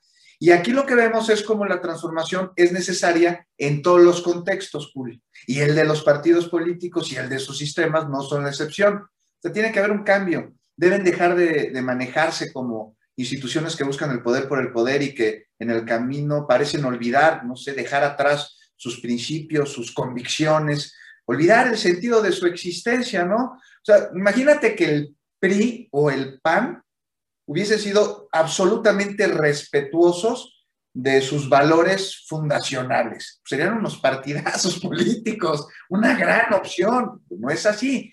Entonces, la transformación no solo es en, en, el servicio público, también en la ciudadanía y en los partidos políticos. Y Morena, pues trae consigo a personajes cuya inercia, una inercia de años, los regresa a los métodos que se quieren erradicar este, a, los de, a los de antes, que siguen siendo en muchos casos los de ahora. El dedazo, el compadrazgo, el amiguismo, el nepotismo y todos estos prohibidos en el Estatuto de Morena, Julio, pero permitidos y ejecutados en el reciente proceso electoral. Y, y, sobre todo esto, ¿no? O sea, hay excusas también. Parece que haber un ejercicio autocrítico, pero a mí me falta, me parece que falta mucho más. No sé si Tlali Hernández dijo que hay un elemento y que fue el tiempo, ¿no? Y que ella y que Mario Delgado llevaban apenas ocho meses este, ahí en la dirigencia, que no fue suficiente para procesar todas las candidaturas, o por lo menos para no hacerlo de la mejor manera, ni, ni para hacer una operación política que llamó Citlali de inclusión. Entonces a mí me parece, no le echen la culpa al tiempo en el sentido de conteo de horas y minutos. Y aunque sí coincido con Citlali, que hay que decirlo, a mí me parece que es una fregona, que el tiempo pues, no jugó de su lado, pero no en el sentido del tiempo como algo que se mide con cronómetro, sino con el tiempo político, en una transformación que apenas inicia y que sí debe apurarse, pues quedan tres años para poder proteger los inicios de esta transformación iniciada por el presidente López Obrador. O sea, ¿y quién la está protegiendo hoy? se lo han encargado a Mario Delgado, que en su momento dijo, no vamos a aceptar ningún candidato que tenga antecedentes comprobados o denuncias por violencia de género, y que apoyó hasta el cansancio a un toro que, es Salgado, que si bien no fue sentenciado por ninguna autoridad, lo que le brinda el derecho de presunción de inocencia, sí cuenta con una denuncia en su contra. Y más allá de que Delgado se escondía en baños al mero estilo de Peña Nieto o confundía su partido con el PRI en un lapso de campaña, pues es parte de una muestra de algo que nos tiene extrañados y no. Es decir, que no esperábamos, pero reconocemos como forma de hacer política en México. No nos esperábamos porque votamos para erradicar esas formas en 2018 y lo reconocemos en políticos que han dado brincos como chapulines bajo el discurso de una ideología. ¿no? Ya lo decíamos aquí, perro con hueso no ladra ni muerde. Este, y bueno, no sé, como decíamos aquí hace un par de meses, o sea, más o menos se podría quedar solo Delgado si no cierra filas a través de la congruencia y, deja, por ejemplo, lo que sucedió en San Luis Potosí, este, un claro ejemplo de una estrategia partidista que más que pragmática es promiscua y que tiene en su médula espinal tuétano priista. O sea, y, y, al mismo tiempo están llamando a cerrar filas, a no decepcionarse, a reorganizarse. Pues muy difícil, Julio, cerrar filas ante una exigencia de disciplina política mientras se traicionan los ideales de la lucha por el cambio, los cuales no están representados por estos candidatos que señalaron en la encerrona, este, por Salgado, por Clara Luz, por el Camaleón, por Rangel, y, entonces nos preguntamos, ¿la 4T está representada por Mario Delgado? Pues yo ahí se los dejo. Gracias, Juan Becerra Costa. Eh, Alberto Nájar, eh, Mario Delgado es un vencedor, es un ganador que entrega muy buenas cuentas aritméticas o al contrario es alguien que deterioró el tejido mm, y las aspiraciones aspiracionista, las aspiraciones de Morena en cuanto a la regeneración nacional. ¿Crees que debe irse, quedarse? ¿Qué crees que suceda ahí con Mario Delgado y con Morena Alberto Nájar? Pues mira, la decisión de que se vaya o no, pues la tendrán que tomar los que militan en ese partido. Yo personalmente creo que no le hizo mucho bien al haber postulado a algunos candidatos y sostenerlos contra viento y marea eh, y haber metido en una dinámica de desgaste, creo que yo innecesario al partido. Eh, hablo, por ejemplo, del caso de los gastos de campaña de Michoacán y de Guerrero, donde todo parece indicar que pues que hubo una, una, operación muy deficiente por parte de la dirigencia de Morena, más allá de que los candidatos hayan hecho de las suyas, ¿no? Y, y también mm, yo creo que si bien las cuentas pueden parecer alegres porque se ganaron, eh, pues ya se tiene el control de 17 gobiernos locales de los 32 que hay en el país, también hay que reconocer que una, una, eh, la, algunos de estos eh, candidatos o estos gobiernos se, iban a ganar casi con cualquiera. habrá que revisar cada uno de ellos, pero la popularidad del presidente es muy amplia y, y pudo haber alcanzado para haber dado este resultado con cualquier otro candidato. Eh, y bueno, se ganaron estos gobiernos, se va a tener una, se tiene una extensión territorial muy importante, se gobierna a millones y millones de personas. Aquí el tema es para quién gobierna y de, qué lado se van a poner algunos de estos eh, gobernadores electos, por ejemplo, si vemos el origen que tuvieron. En el caso, porque hay casos en los cuales pues, no está muy, muy claro si finalmente van a trabajar para su propio eh, proyecto político, el de su estado, el de sus cuates, el de los intereses empresariales que les hayan apoyado, o si realmente van a trabajar para el proyecto macro que es la 4T y es la, lealtad que el presidente de la República mantiene, que pide a quienes son sus colaboradores. y, ahí habrá que ver cuántos de los posibles, no quiero decir Lili Telles porque es una figura política distinta, aunque se parezca, pero sí personajes como Jaime Bonilla, por ejemplo, ¿no? Que vayan a ver otros que se crean que son totalmente, que llegaron por sus propios méritos únicamente sin el apoyo del movimiento político del presidente y que pues pretendan pues hacer jugadas como las de Jaime Bonilla y también algunos otros con alguna afiliación política que era francamente contraria en algún momento a la, a la 4T. Entonces ahí por ese lado me parece que sí tiene que haberse una, una reflexión muy, muy profunda, además también de todo el desgaste que implica eh, al interior del partido, no solamente la imposición de estos candidatos, obedeciendo alguna línea, no sé si Marcelo Ebrard o alguna otra cosa, sino la forma como se, como si, como llegaron allí. O sea, las encuestas, como se reclamó en esta reunión con los senadores, fueron pura simulación. O sea, ahí se defiende mucho ese método en público, pero en privado, como ya vemos ahora, se cuestiona demasiado, porque pues básicamente deja muy mal parado en términos de la ética política a este movimiento eh, de regeneración nacional. Y al final del día, bueno, pues yo creo que en este cierre de la, de la primera etapa, en esta primera aduana, el optimismo no cabe, porque si bien hay una eh, extensión territorial importante de Morena, también es cierto que fueron muy vapuleados en el corazón político, en el bastión no de Movimiento de Regeneración Nacional, en el bastión del obradorismo.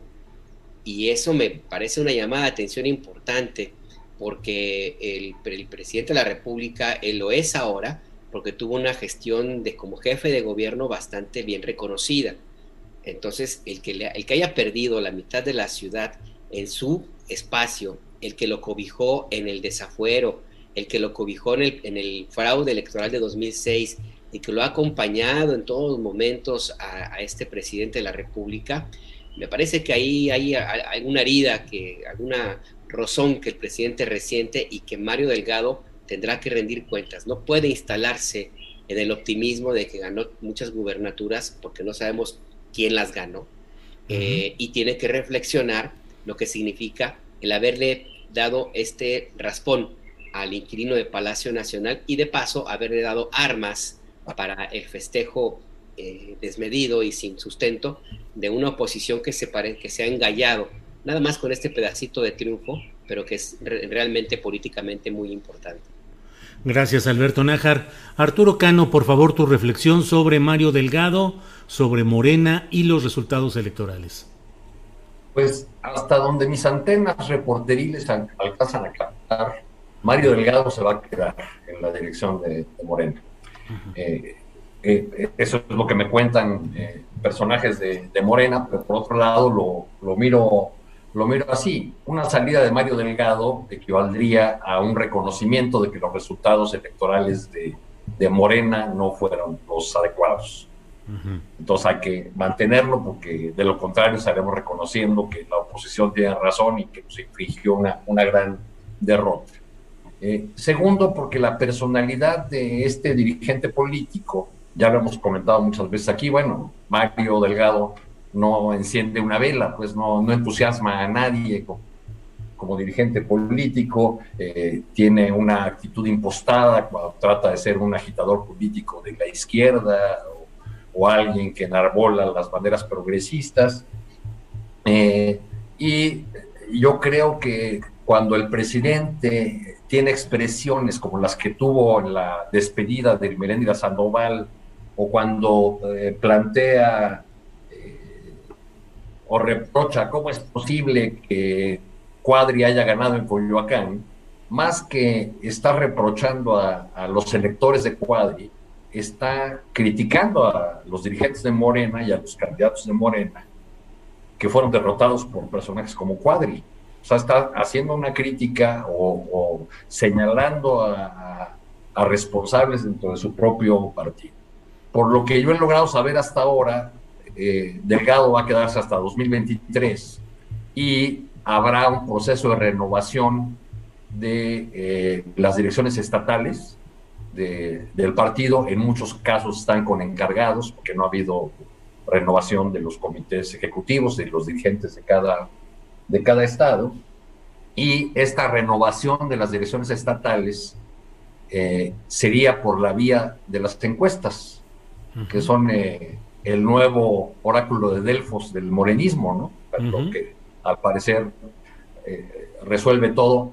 Eso, ello pese a que de manera expresa no está en los estatutos que se puedan definir las, eh, la dirigencia del partido de esta, de esta manera o por esta vía, sino los, los candidatos, eh, pero parece que, que, es la vía que, que el presidente ha decidido para evitar las contiendas internas en su partido o para evitar lo que algunos llaman la perredización de, de Morena.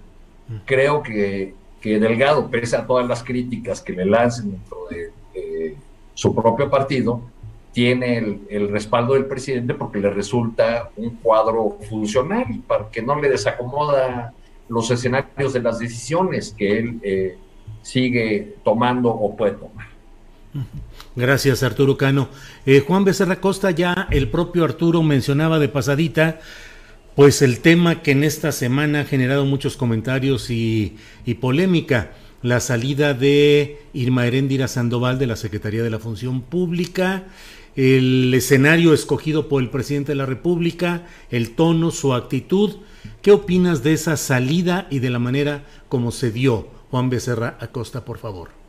Me parece que se dio de una manera muy dura, no sé si estás de acuerdo, sí. Eh, Julio, o sea, decidí removerla del cargo, fue prácticamente lo que decidió, eh, lo que dijo el presidente, este, pero me parece que era un strike cantado, un strike cantado, y no, no de hace pocas semanas, hace unos meses.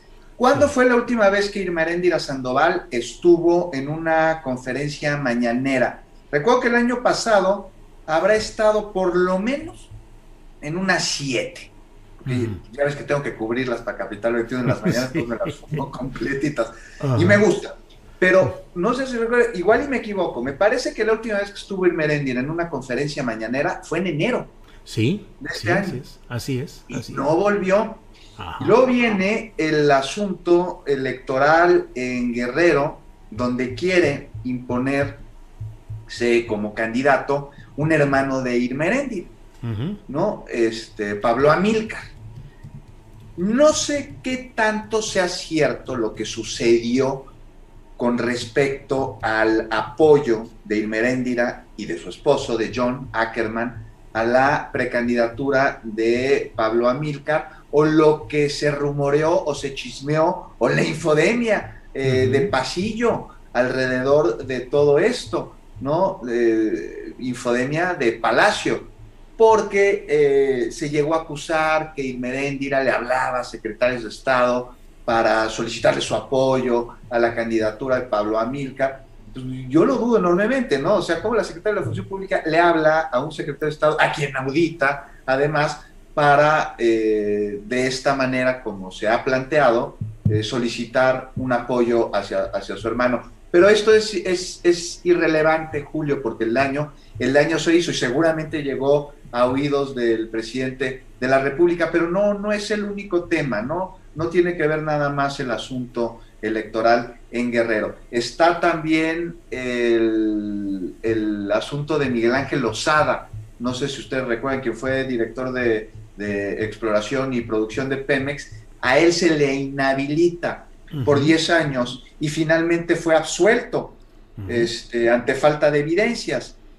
Y, aquí también se habla sobre una obstinación por parte de Irma Heréndira, quien le habría asegurado al presidente López Obrador sobre una presunta culpabilidad sobre Lozada, este, cuando pues tal vez esto no, no, no funcionó así. También esto es chisme de pasillo, no se sabe bien, pero el daño, repito, está, está hecho. Y también está el asunto que a mí me parece eh, no menor del hijo de Manuel Bartlett, de León Bartlett, con, con esta inhabilitación que tuvo por, por los ventiladores que no cumplían este, con lo especificado en un contrato y que finalmente eh, pues también se da un poco marcha atrás en este asunto. Y finalmente se habla sobre eh, mucho protagonismo de Irma Heréndira, eh, se le acusaba incluso de utilizar muchos ayudantes, muchos guardaespaldas. Tuve la oportunidad de entrevistarlo un par de veces en Capital 21, a donde llegó como cualquier ciudadano. Yo no la vi con ayudantes, ni con custodios, ni escoltas, ni mucho menos. Entonces, todo esto lo que voy, para decirte de los radiopasillos, es que me parece que hubo una campaña alrededor, no sé a qué intereses responda, en la que eh, ni el Maréndira ni su gente cercana este, colaboró para hacerle un lado y, para evitarla. El chiste es que ya no es secretaria de la Función Pública y que se va bajo un clarísimo enojo del presidente de la República ante pues una persona que yo veía muy cercana a él, no solo ella, sino como dijo, de dónde viene su padre. Y es un proyecto en común que tienen muchísimos años de compartir y de luchar por él hacia el cual iban. Irmeréndira se regresa como académica a la UNAM, seguramente desde esa trinchera seguirá aportando a la cuarta transformación. Gracias, Juan Becerra Costa. Eh, Nájar, por favor, ¿qué opinas de este tema de la salida de Irma Heréndira Sandoval, los modos, las formas, los mensajes? Pues si la forma es fondo, ese video en el cual se dio a conocer la salida de Irma Heréndira Sandoval, pues me parece bastante, muy contundente, o sea, es bastante dura, la, incluso la mirada, la actitud del presidente López Obrador y también me pareció muy casi casi como, como pues un poco lamentable que, hubiera ocurrido de esa manera porque Endira estuvo insistiendo en recordar todo el trabajo que hizo y el presidente López Obrador no le dio jugada, simple y sencillamente hasta como que la, ignoró. Eh, esto ya se había mencionado desde tiempo atrás, de que Merendira era una pieza quemada, de que, de que ya estaba fuera del, del, ánimo presidencial.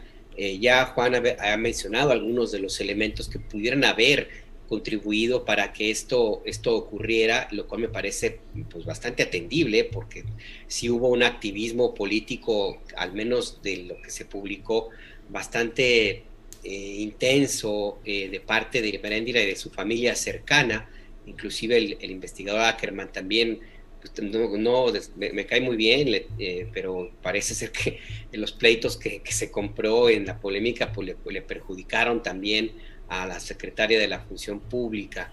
Eh, y nada, pues lo que ocurrió en Guerrero, yo no, sé hasta, hasta dónde eh, finalmente pudo haberle dado, sido como la gota que derramó el vaso en el destino de Merendira, pero pues hay muchas posibilidades de que haya sido así. Si vemos, no yo, lo veo no, no tanto en el sentido del resultado electoral, porque finalmente, de una u otra forma, eh, Félix Salgado va a gobernar, sino el hecho de que hayan metido o de que el presidente López Obrador haya sido obligado a entrar a una polémica en la cual el único, o también en uno de los, de los raspados, fue él mismo.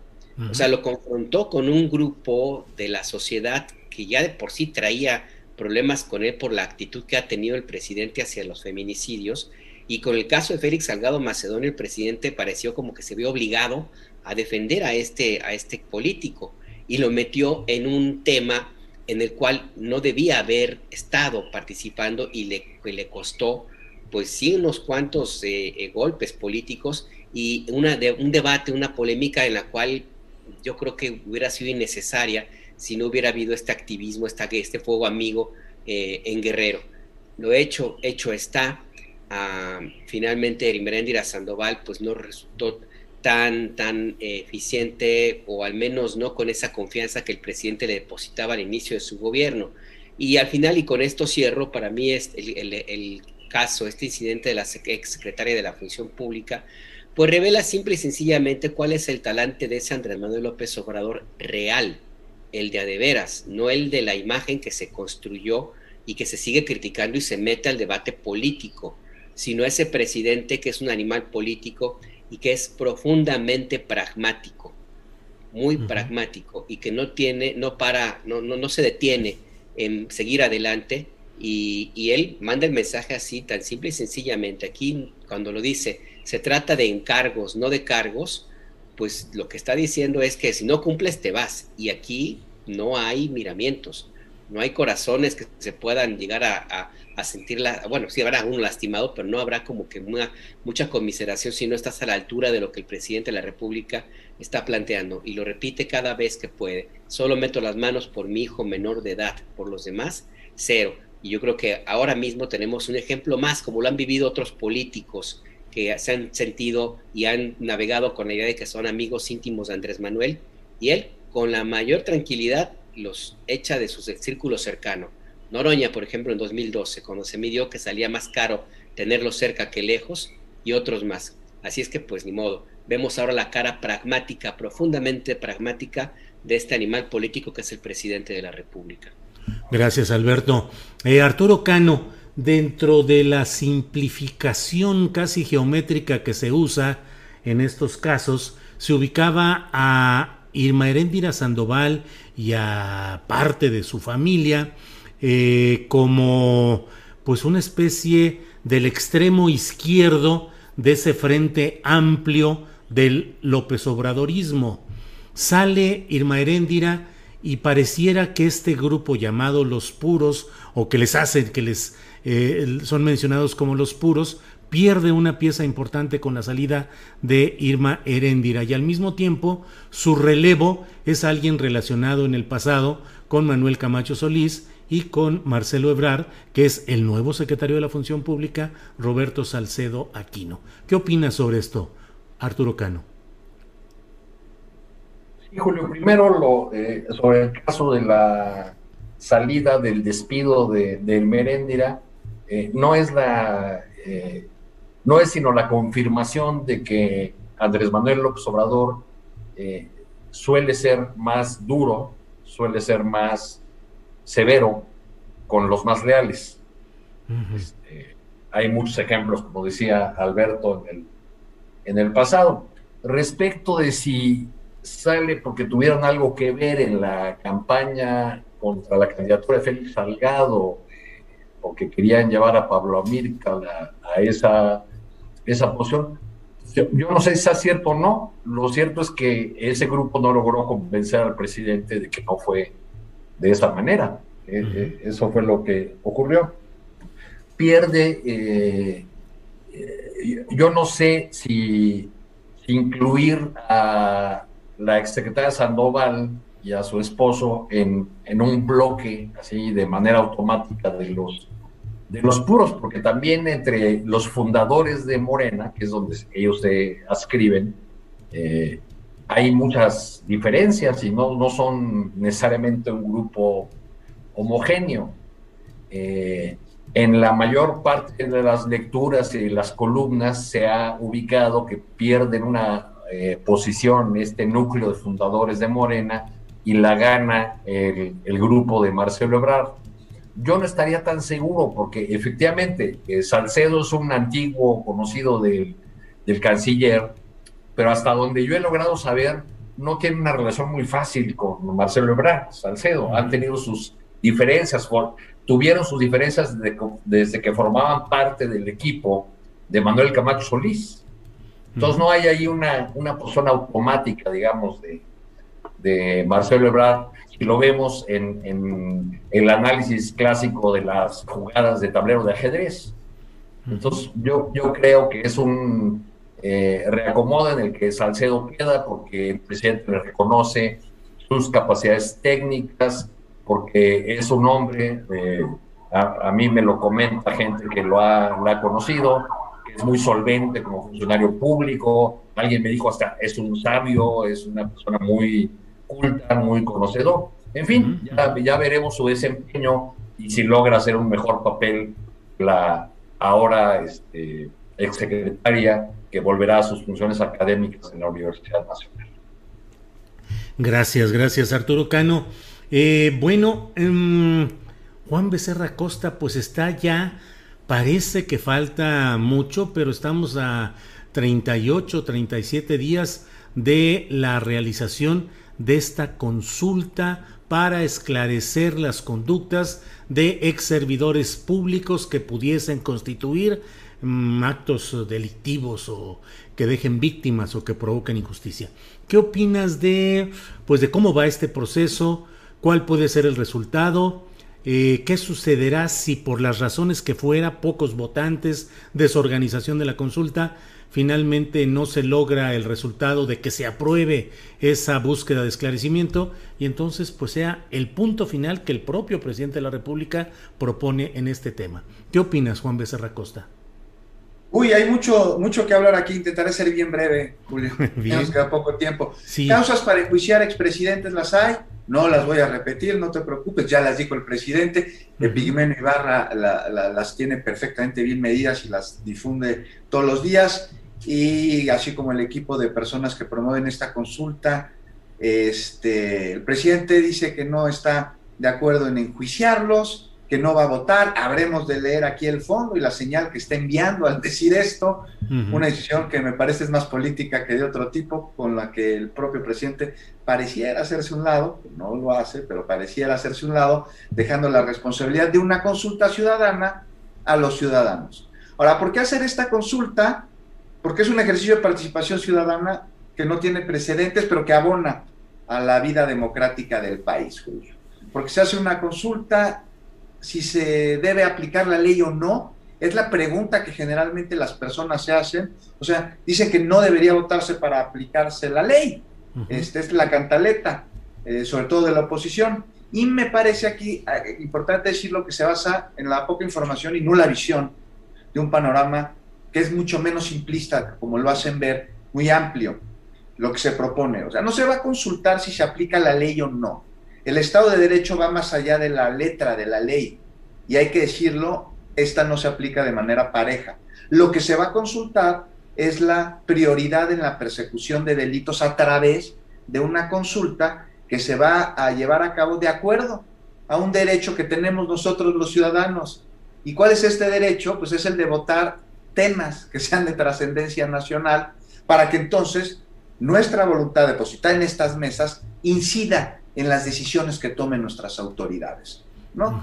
Esto es, es, parte de lo muy importante de esta consulta. Ya si se debe enjuiciar a los expresidentes y a funcionarios, a gobernantes del pasado, o no, se va a decidir en las mesas. Pero aquí lo importante me parece es que hay que ir y que también acudan los que no están de acuerdo en el juicio, ¿no? Que no solo lo griten, que participen, eh, que vayan y depositen su, su, opinión. Eso es tener un compromiso con nuestro país y con la, con la democracia. Porque luego no se vale andarse llamando defensores de la democracia, pero repudiando una consulta popular que, y a, lo que preguntabas ahí voy, de alcanzar el número requerido, que está complicado porque son más de 37 millones y medio de personas, pues entonces va a ser vinculante. Y entonces hay que ver qué pasa el día primero de agosto, ese domingo porque yo no veo, Julio, ante una convocatoria de millones de personas que se tenga la infraestructura para atenderlas. ¿eh? hay mucho menos mesas de las que había en la elección pasada. ¿Cuántos votos se obtuvieron en la elección pasada y cuántos se requieren en esta para que sea vinculante? Estamos hablando aproximadamente de una diferencia que será de 14 millones de votos más o menos. ¿Cómo lo van a hacer con tan pocas mesas? Entonces aquí hay un reto para ciudadanos y para autoridad electoral.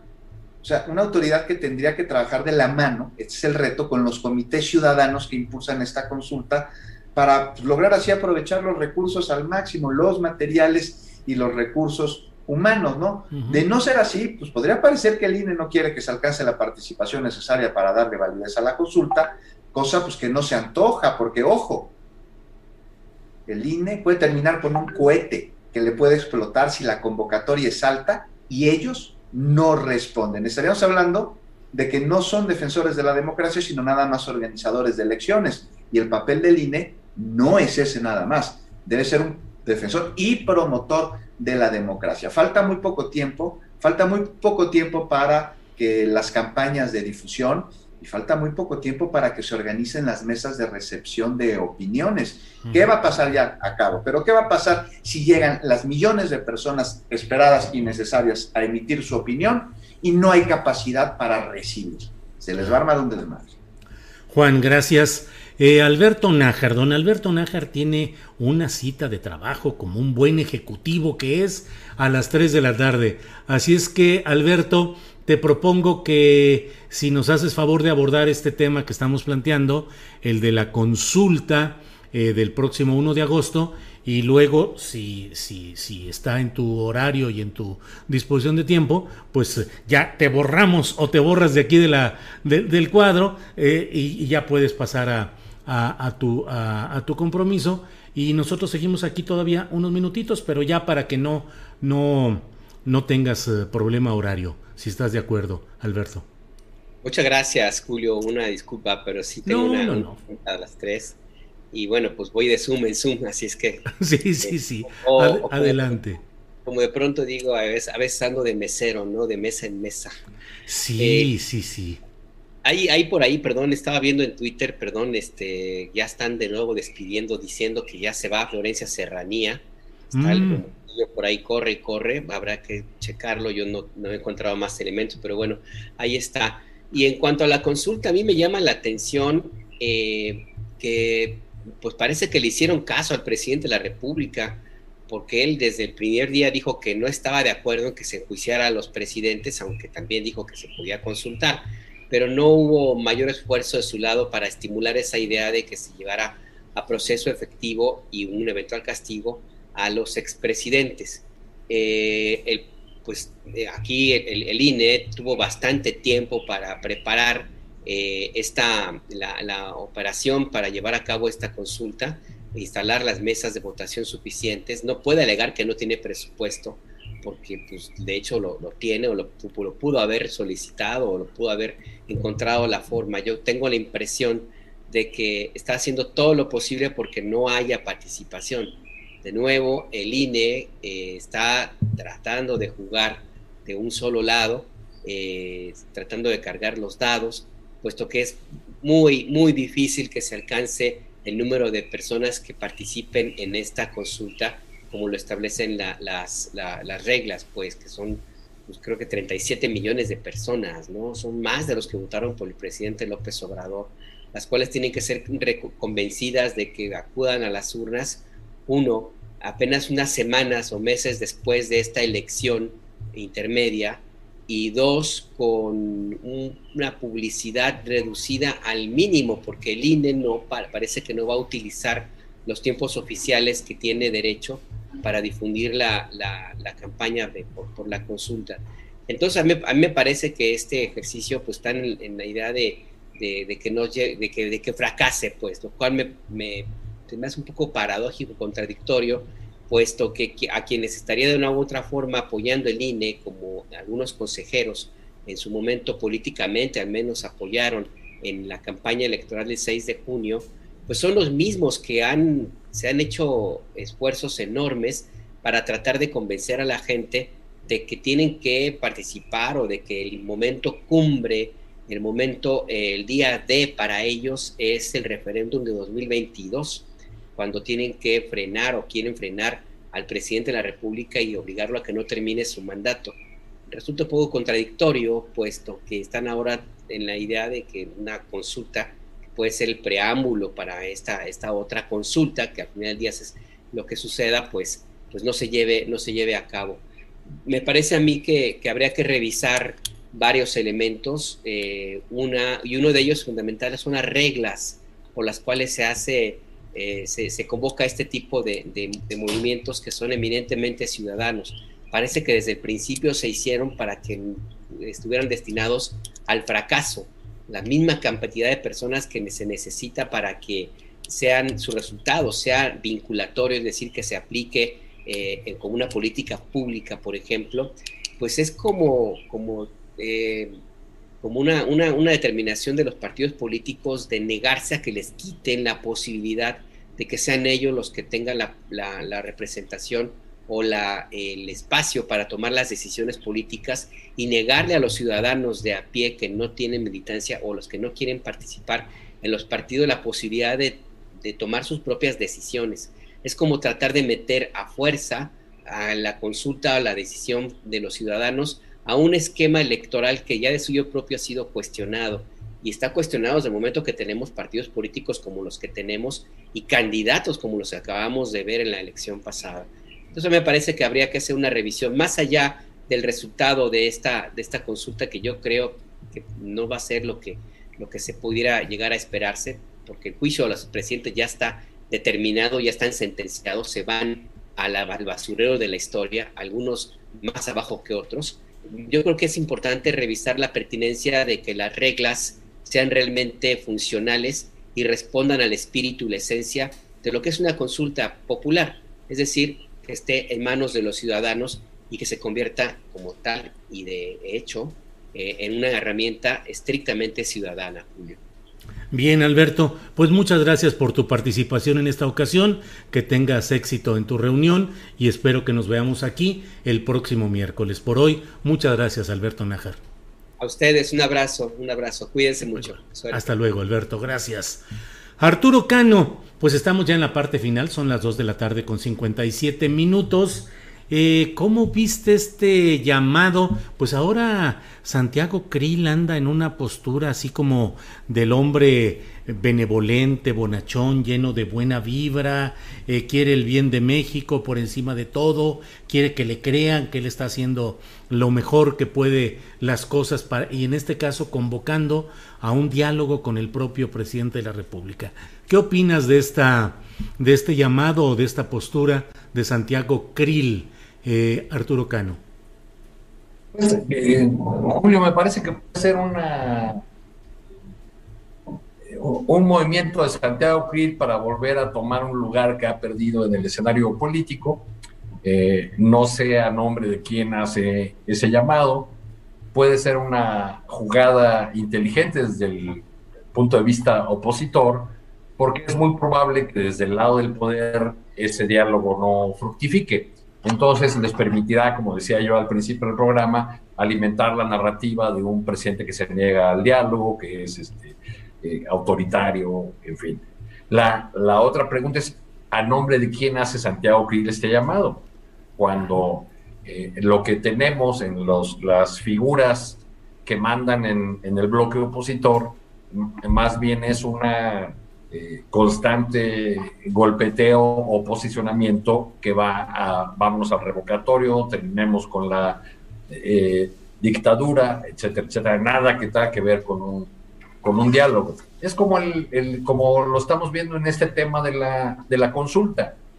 La oposición y la, eh, la opinocracia en general va a, está ya haciendo el llamado a, a hacerle el vacío, a que nadie participe y eh, muy abusados, como siempre, ganando nuevos electores, se han dedicado a soltar insultos a los que eh, quisiera participar, ¿no? Eh, he leído a algunos dirigentes opositores diciendo que en esta consulta solamente van a participar fanáticos o acarreados, de un artículo de, de José Wald de Mercedes que solamente participarán perritos de Pavlov, en fin, de, de ese lado hay todos esos insultos. No veo yo un ánimo eh, eh, de participación ciudadana explosivo ni nada por el estilo. Primero, porque tenemos el desgaste de la eh, elección reciente. Y segundo, porque la manera como la Suprema Corte formuló la pregunta que se va a presentar en esta consulta, pues le quitó mucha potencia, ¿no? Es como aquella, aquella viejo pasaje de Machado en el que en lenguaje poético se dice lo que pasa en la calle. Eh, y en el lenguaje rebuscado de la Suprema Corte se diría los sucesos consuetudinarios que acontecen en la Rúa. Ajá. Entonces, a ver quién le entiende a esa, esa pregunta, ¿no? Este, yo creo que eso metió una complicación a la propia consulta con esta pregunta tan barroca. El mismo presidente usó esa palabra para, para referirse a la manera como los ministros finalmente redactaron la, pregunta. Entonces creo que terminará siendo la consulta un episodio más de esta polarización que estamos viviendo. Bien, Arturo, muchas gracias. Eh, Juan Becerra Costa, son las 3 de la tarde, te toca cerrar, por favor, esta mesa de periodismo del miércoles 23 de junio. el tema con el que estamos ya al final, pues es este mismo, eh, Juan eh, Santiago Krill y su convocatoria a nombre de él mismo, o no sabemos de quién, a dialogar con el presidente de la República. Exacto, tú lo has dicho, Julio, de él mismo. Y él mismo quiere hablar de los problemas de la nación en Buena Lid. Y bueno, pues, pues, pues, ¿qué? Va a tener su lugar y tiempo para hacerlo desde la tribuna legislativa, ¿no? Y además se le va a pagar un sueldo por ello. Ahora, esperamos que lo haga velando, este, como él dice, en buena lid los intereses de la nación y no los de su grupo de cuates o los de él mismo, como cuando dio licencias para operar casinos como si fueran caramelos, ¿no? dice, dice Krill que en tres años no se ha dialogado con la oposición. Yo no lo creo. O, o que él y solo él es la oposición, cree. Así, él mismo. ¿No? Y, mira, ya sé que no hay mucha propuesta en la oposición que vaya más allá de que AMLO es un peligro para México y que nos vamos a volver a Venezuela, pero hay más actores que Krill en ella. Y aquí lo que debería hacer Santiago es dejar la demagogia, o sea, que tanto le gusta, a un lado y entonces ponerse a trabajar. Dice que las alianzas son de causas y no de personas. Las alianzas son de causas y no de personas. Dice, pues, ¿qué causas? O sea, por lo que yo vi de él en el pasado, pues la causa es enriquecerse, o sea, una semana antes de su salida de gobernación y jurando que quedaría como candidato a la presidencia porque contaba con el aval de su señor Fox, dio estos permisos que te menciono a empresarios. ¿Quién eran estos empresarios? Pues principalmente dueños de medios de comunicación, canales de televisión, periódicos, estaciones de radio. Este, pues ahí abrieron sus casas de apuestas. Vamos a ver unos nombres rápidamente: Emilio Azcarra Olegario Vázquez Raña en aquel entonces, y bueno, entre otros. Así que cuando oigo decir a Krill que quiere diálogo, lo que a mí me suena es que quiere atrás. Bueno, pues con estas palabras cerramos nuestra mesa de periodismo de este miércoles 23 de junio. Gracias, Arturo Cano, por esta participación. Muchas gracias, Julio. Y en hasta ya despedida, me, me retiro leyendo que Florencia Serranía al fin deja la dirección del metro. Ándale, a ver si no la nombran secretaria. Dicen, por, ahí, dicen por ahí en Twitter, vamos a ver si se confirma. A ver si no la nombran secretaria de movilidad o, coordinadora de empresas. Eh, bueno, en fin, pues muy bien, gracias Arturo Cano. Juan Becerra Costa, gracias. Nos vemos, Julio, la próxima semana, un abrazo. Gracias, que estén bien. Hasta luego. Bien, pues esta ha sido la mesa de periodistas de este miércoles 23 de junio y vamos ahora con más información actualizada que nos tiene nuestra compañera Adriana Buentello. Adriana, ya andas por ahí, Adriana, ya con eh, la relación de, de las eh, noticias interesantes que se han producido en estos minutos anteriores. ¿Cómo va todo, Adriana? Así es, así es Julio, pues oficialmente todavía no hay un anuncio eh, por parte del gobierno de la Ciudad de México respecto a la directora del Metro Florencia Serranía, pero para platicarles de dónde viene o a partir de dónde viene este rumor, que además ya sabemos que muchas veces, Julio, son filtraciones, eh, pues el día de hoy el periodista Manuel López San Martín a las 2.29 de la tarde publicó un tuit en el que asegura, bueno, crece el rumor, dice, de que Florencia Serranía ha dejado la dirección del metro y que en su lugar llegaría Guillermo Calderón Aguilera, actual director general de transportes eléctricos en la capital. Y pues, Julio, ya hay muchos medios que están anunciando este cambio pero se sigue manejando todavía como rumor, así que van vamos a estar muy pendientes de eh, pues el anuncio que, hiciera si en, algún momento el gobierno, tanto la jefa de gobierno Claudia Sheinbaum como la propia eh, Florencia Serranía, Julio. Y pues además comentarles que de acuerdo con las cadenas televisivas CNN, CBS y NBC News, además del medio político en Estados Unidos, la vicepresidenta estadounidense Kamala Harris y el secretario de Seguridad Nacional estadounidense Alejandro Mayorkas visitarán este viernes la frontera con México en El Paso, Texas, luego de las críticas de la oposición republicana por no haber recorrido la zona. Sin embargo, hay que resaltar que la Casa Blanca no se ha pronunciado oficialmente al respecto.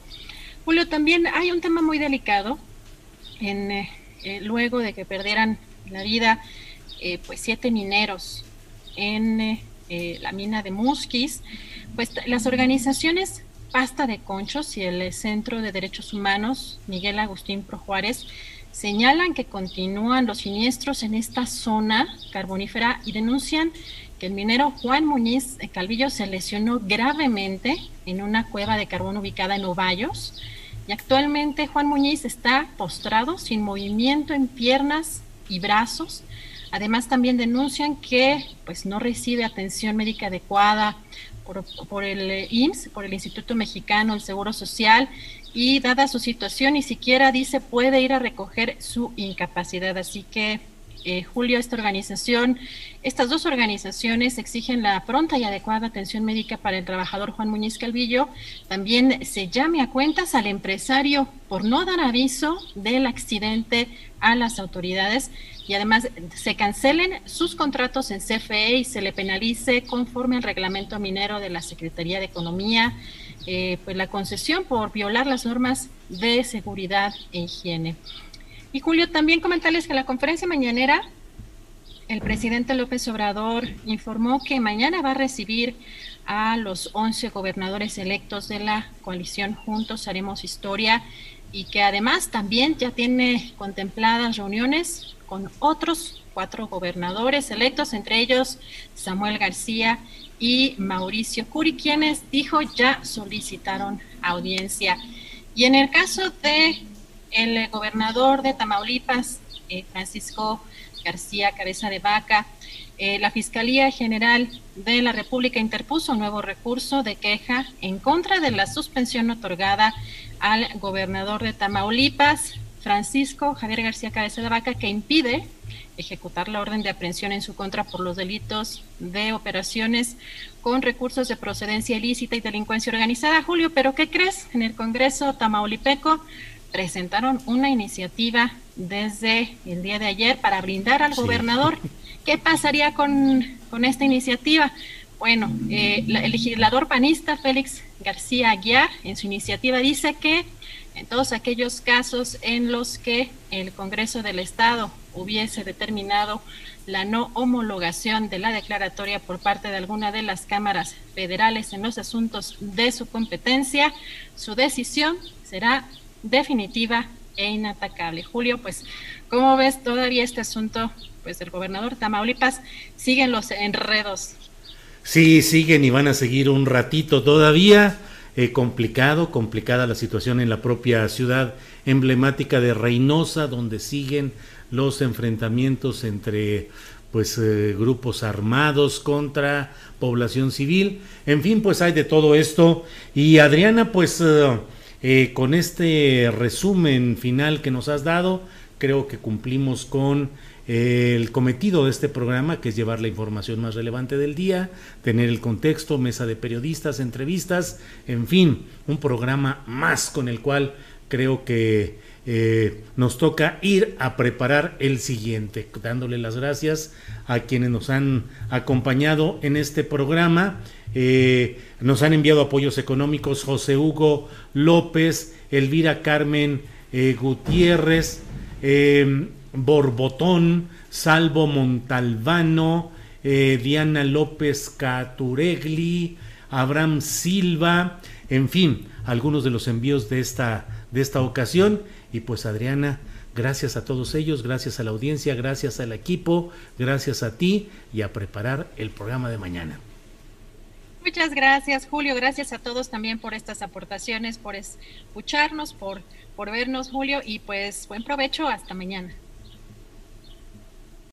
Para que te enteres del próximo noticiero, suscríbete y dale follow en Apple, Spotify, Amazon Music, Google o donde sea que escuches podcast. Te invitamos a visitar nuestra página julioastillero.com. Para que te enteres del próximo noticiero, suscríbete y dale follow en Apple, Spotify, Amazon Music, Google o donde sea que escuches podcast. Te invitamos a visitar nuestra página julioastillero.com.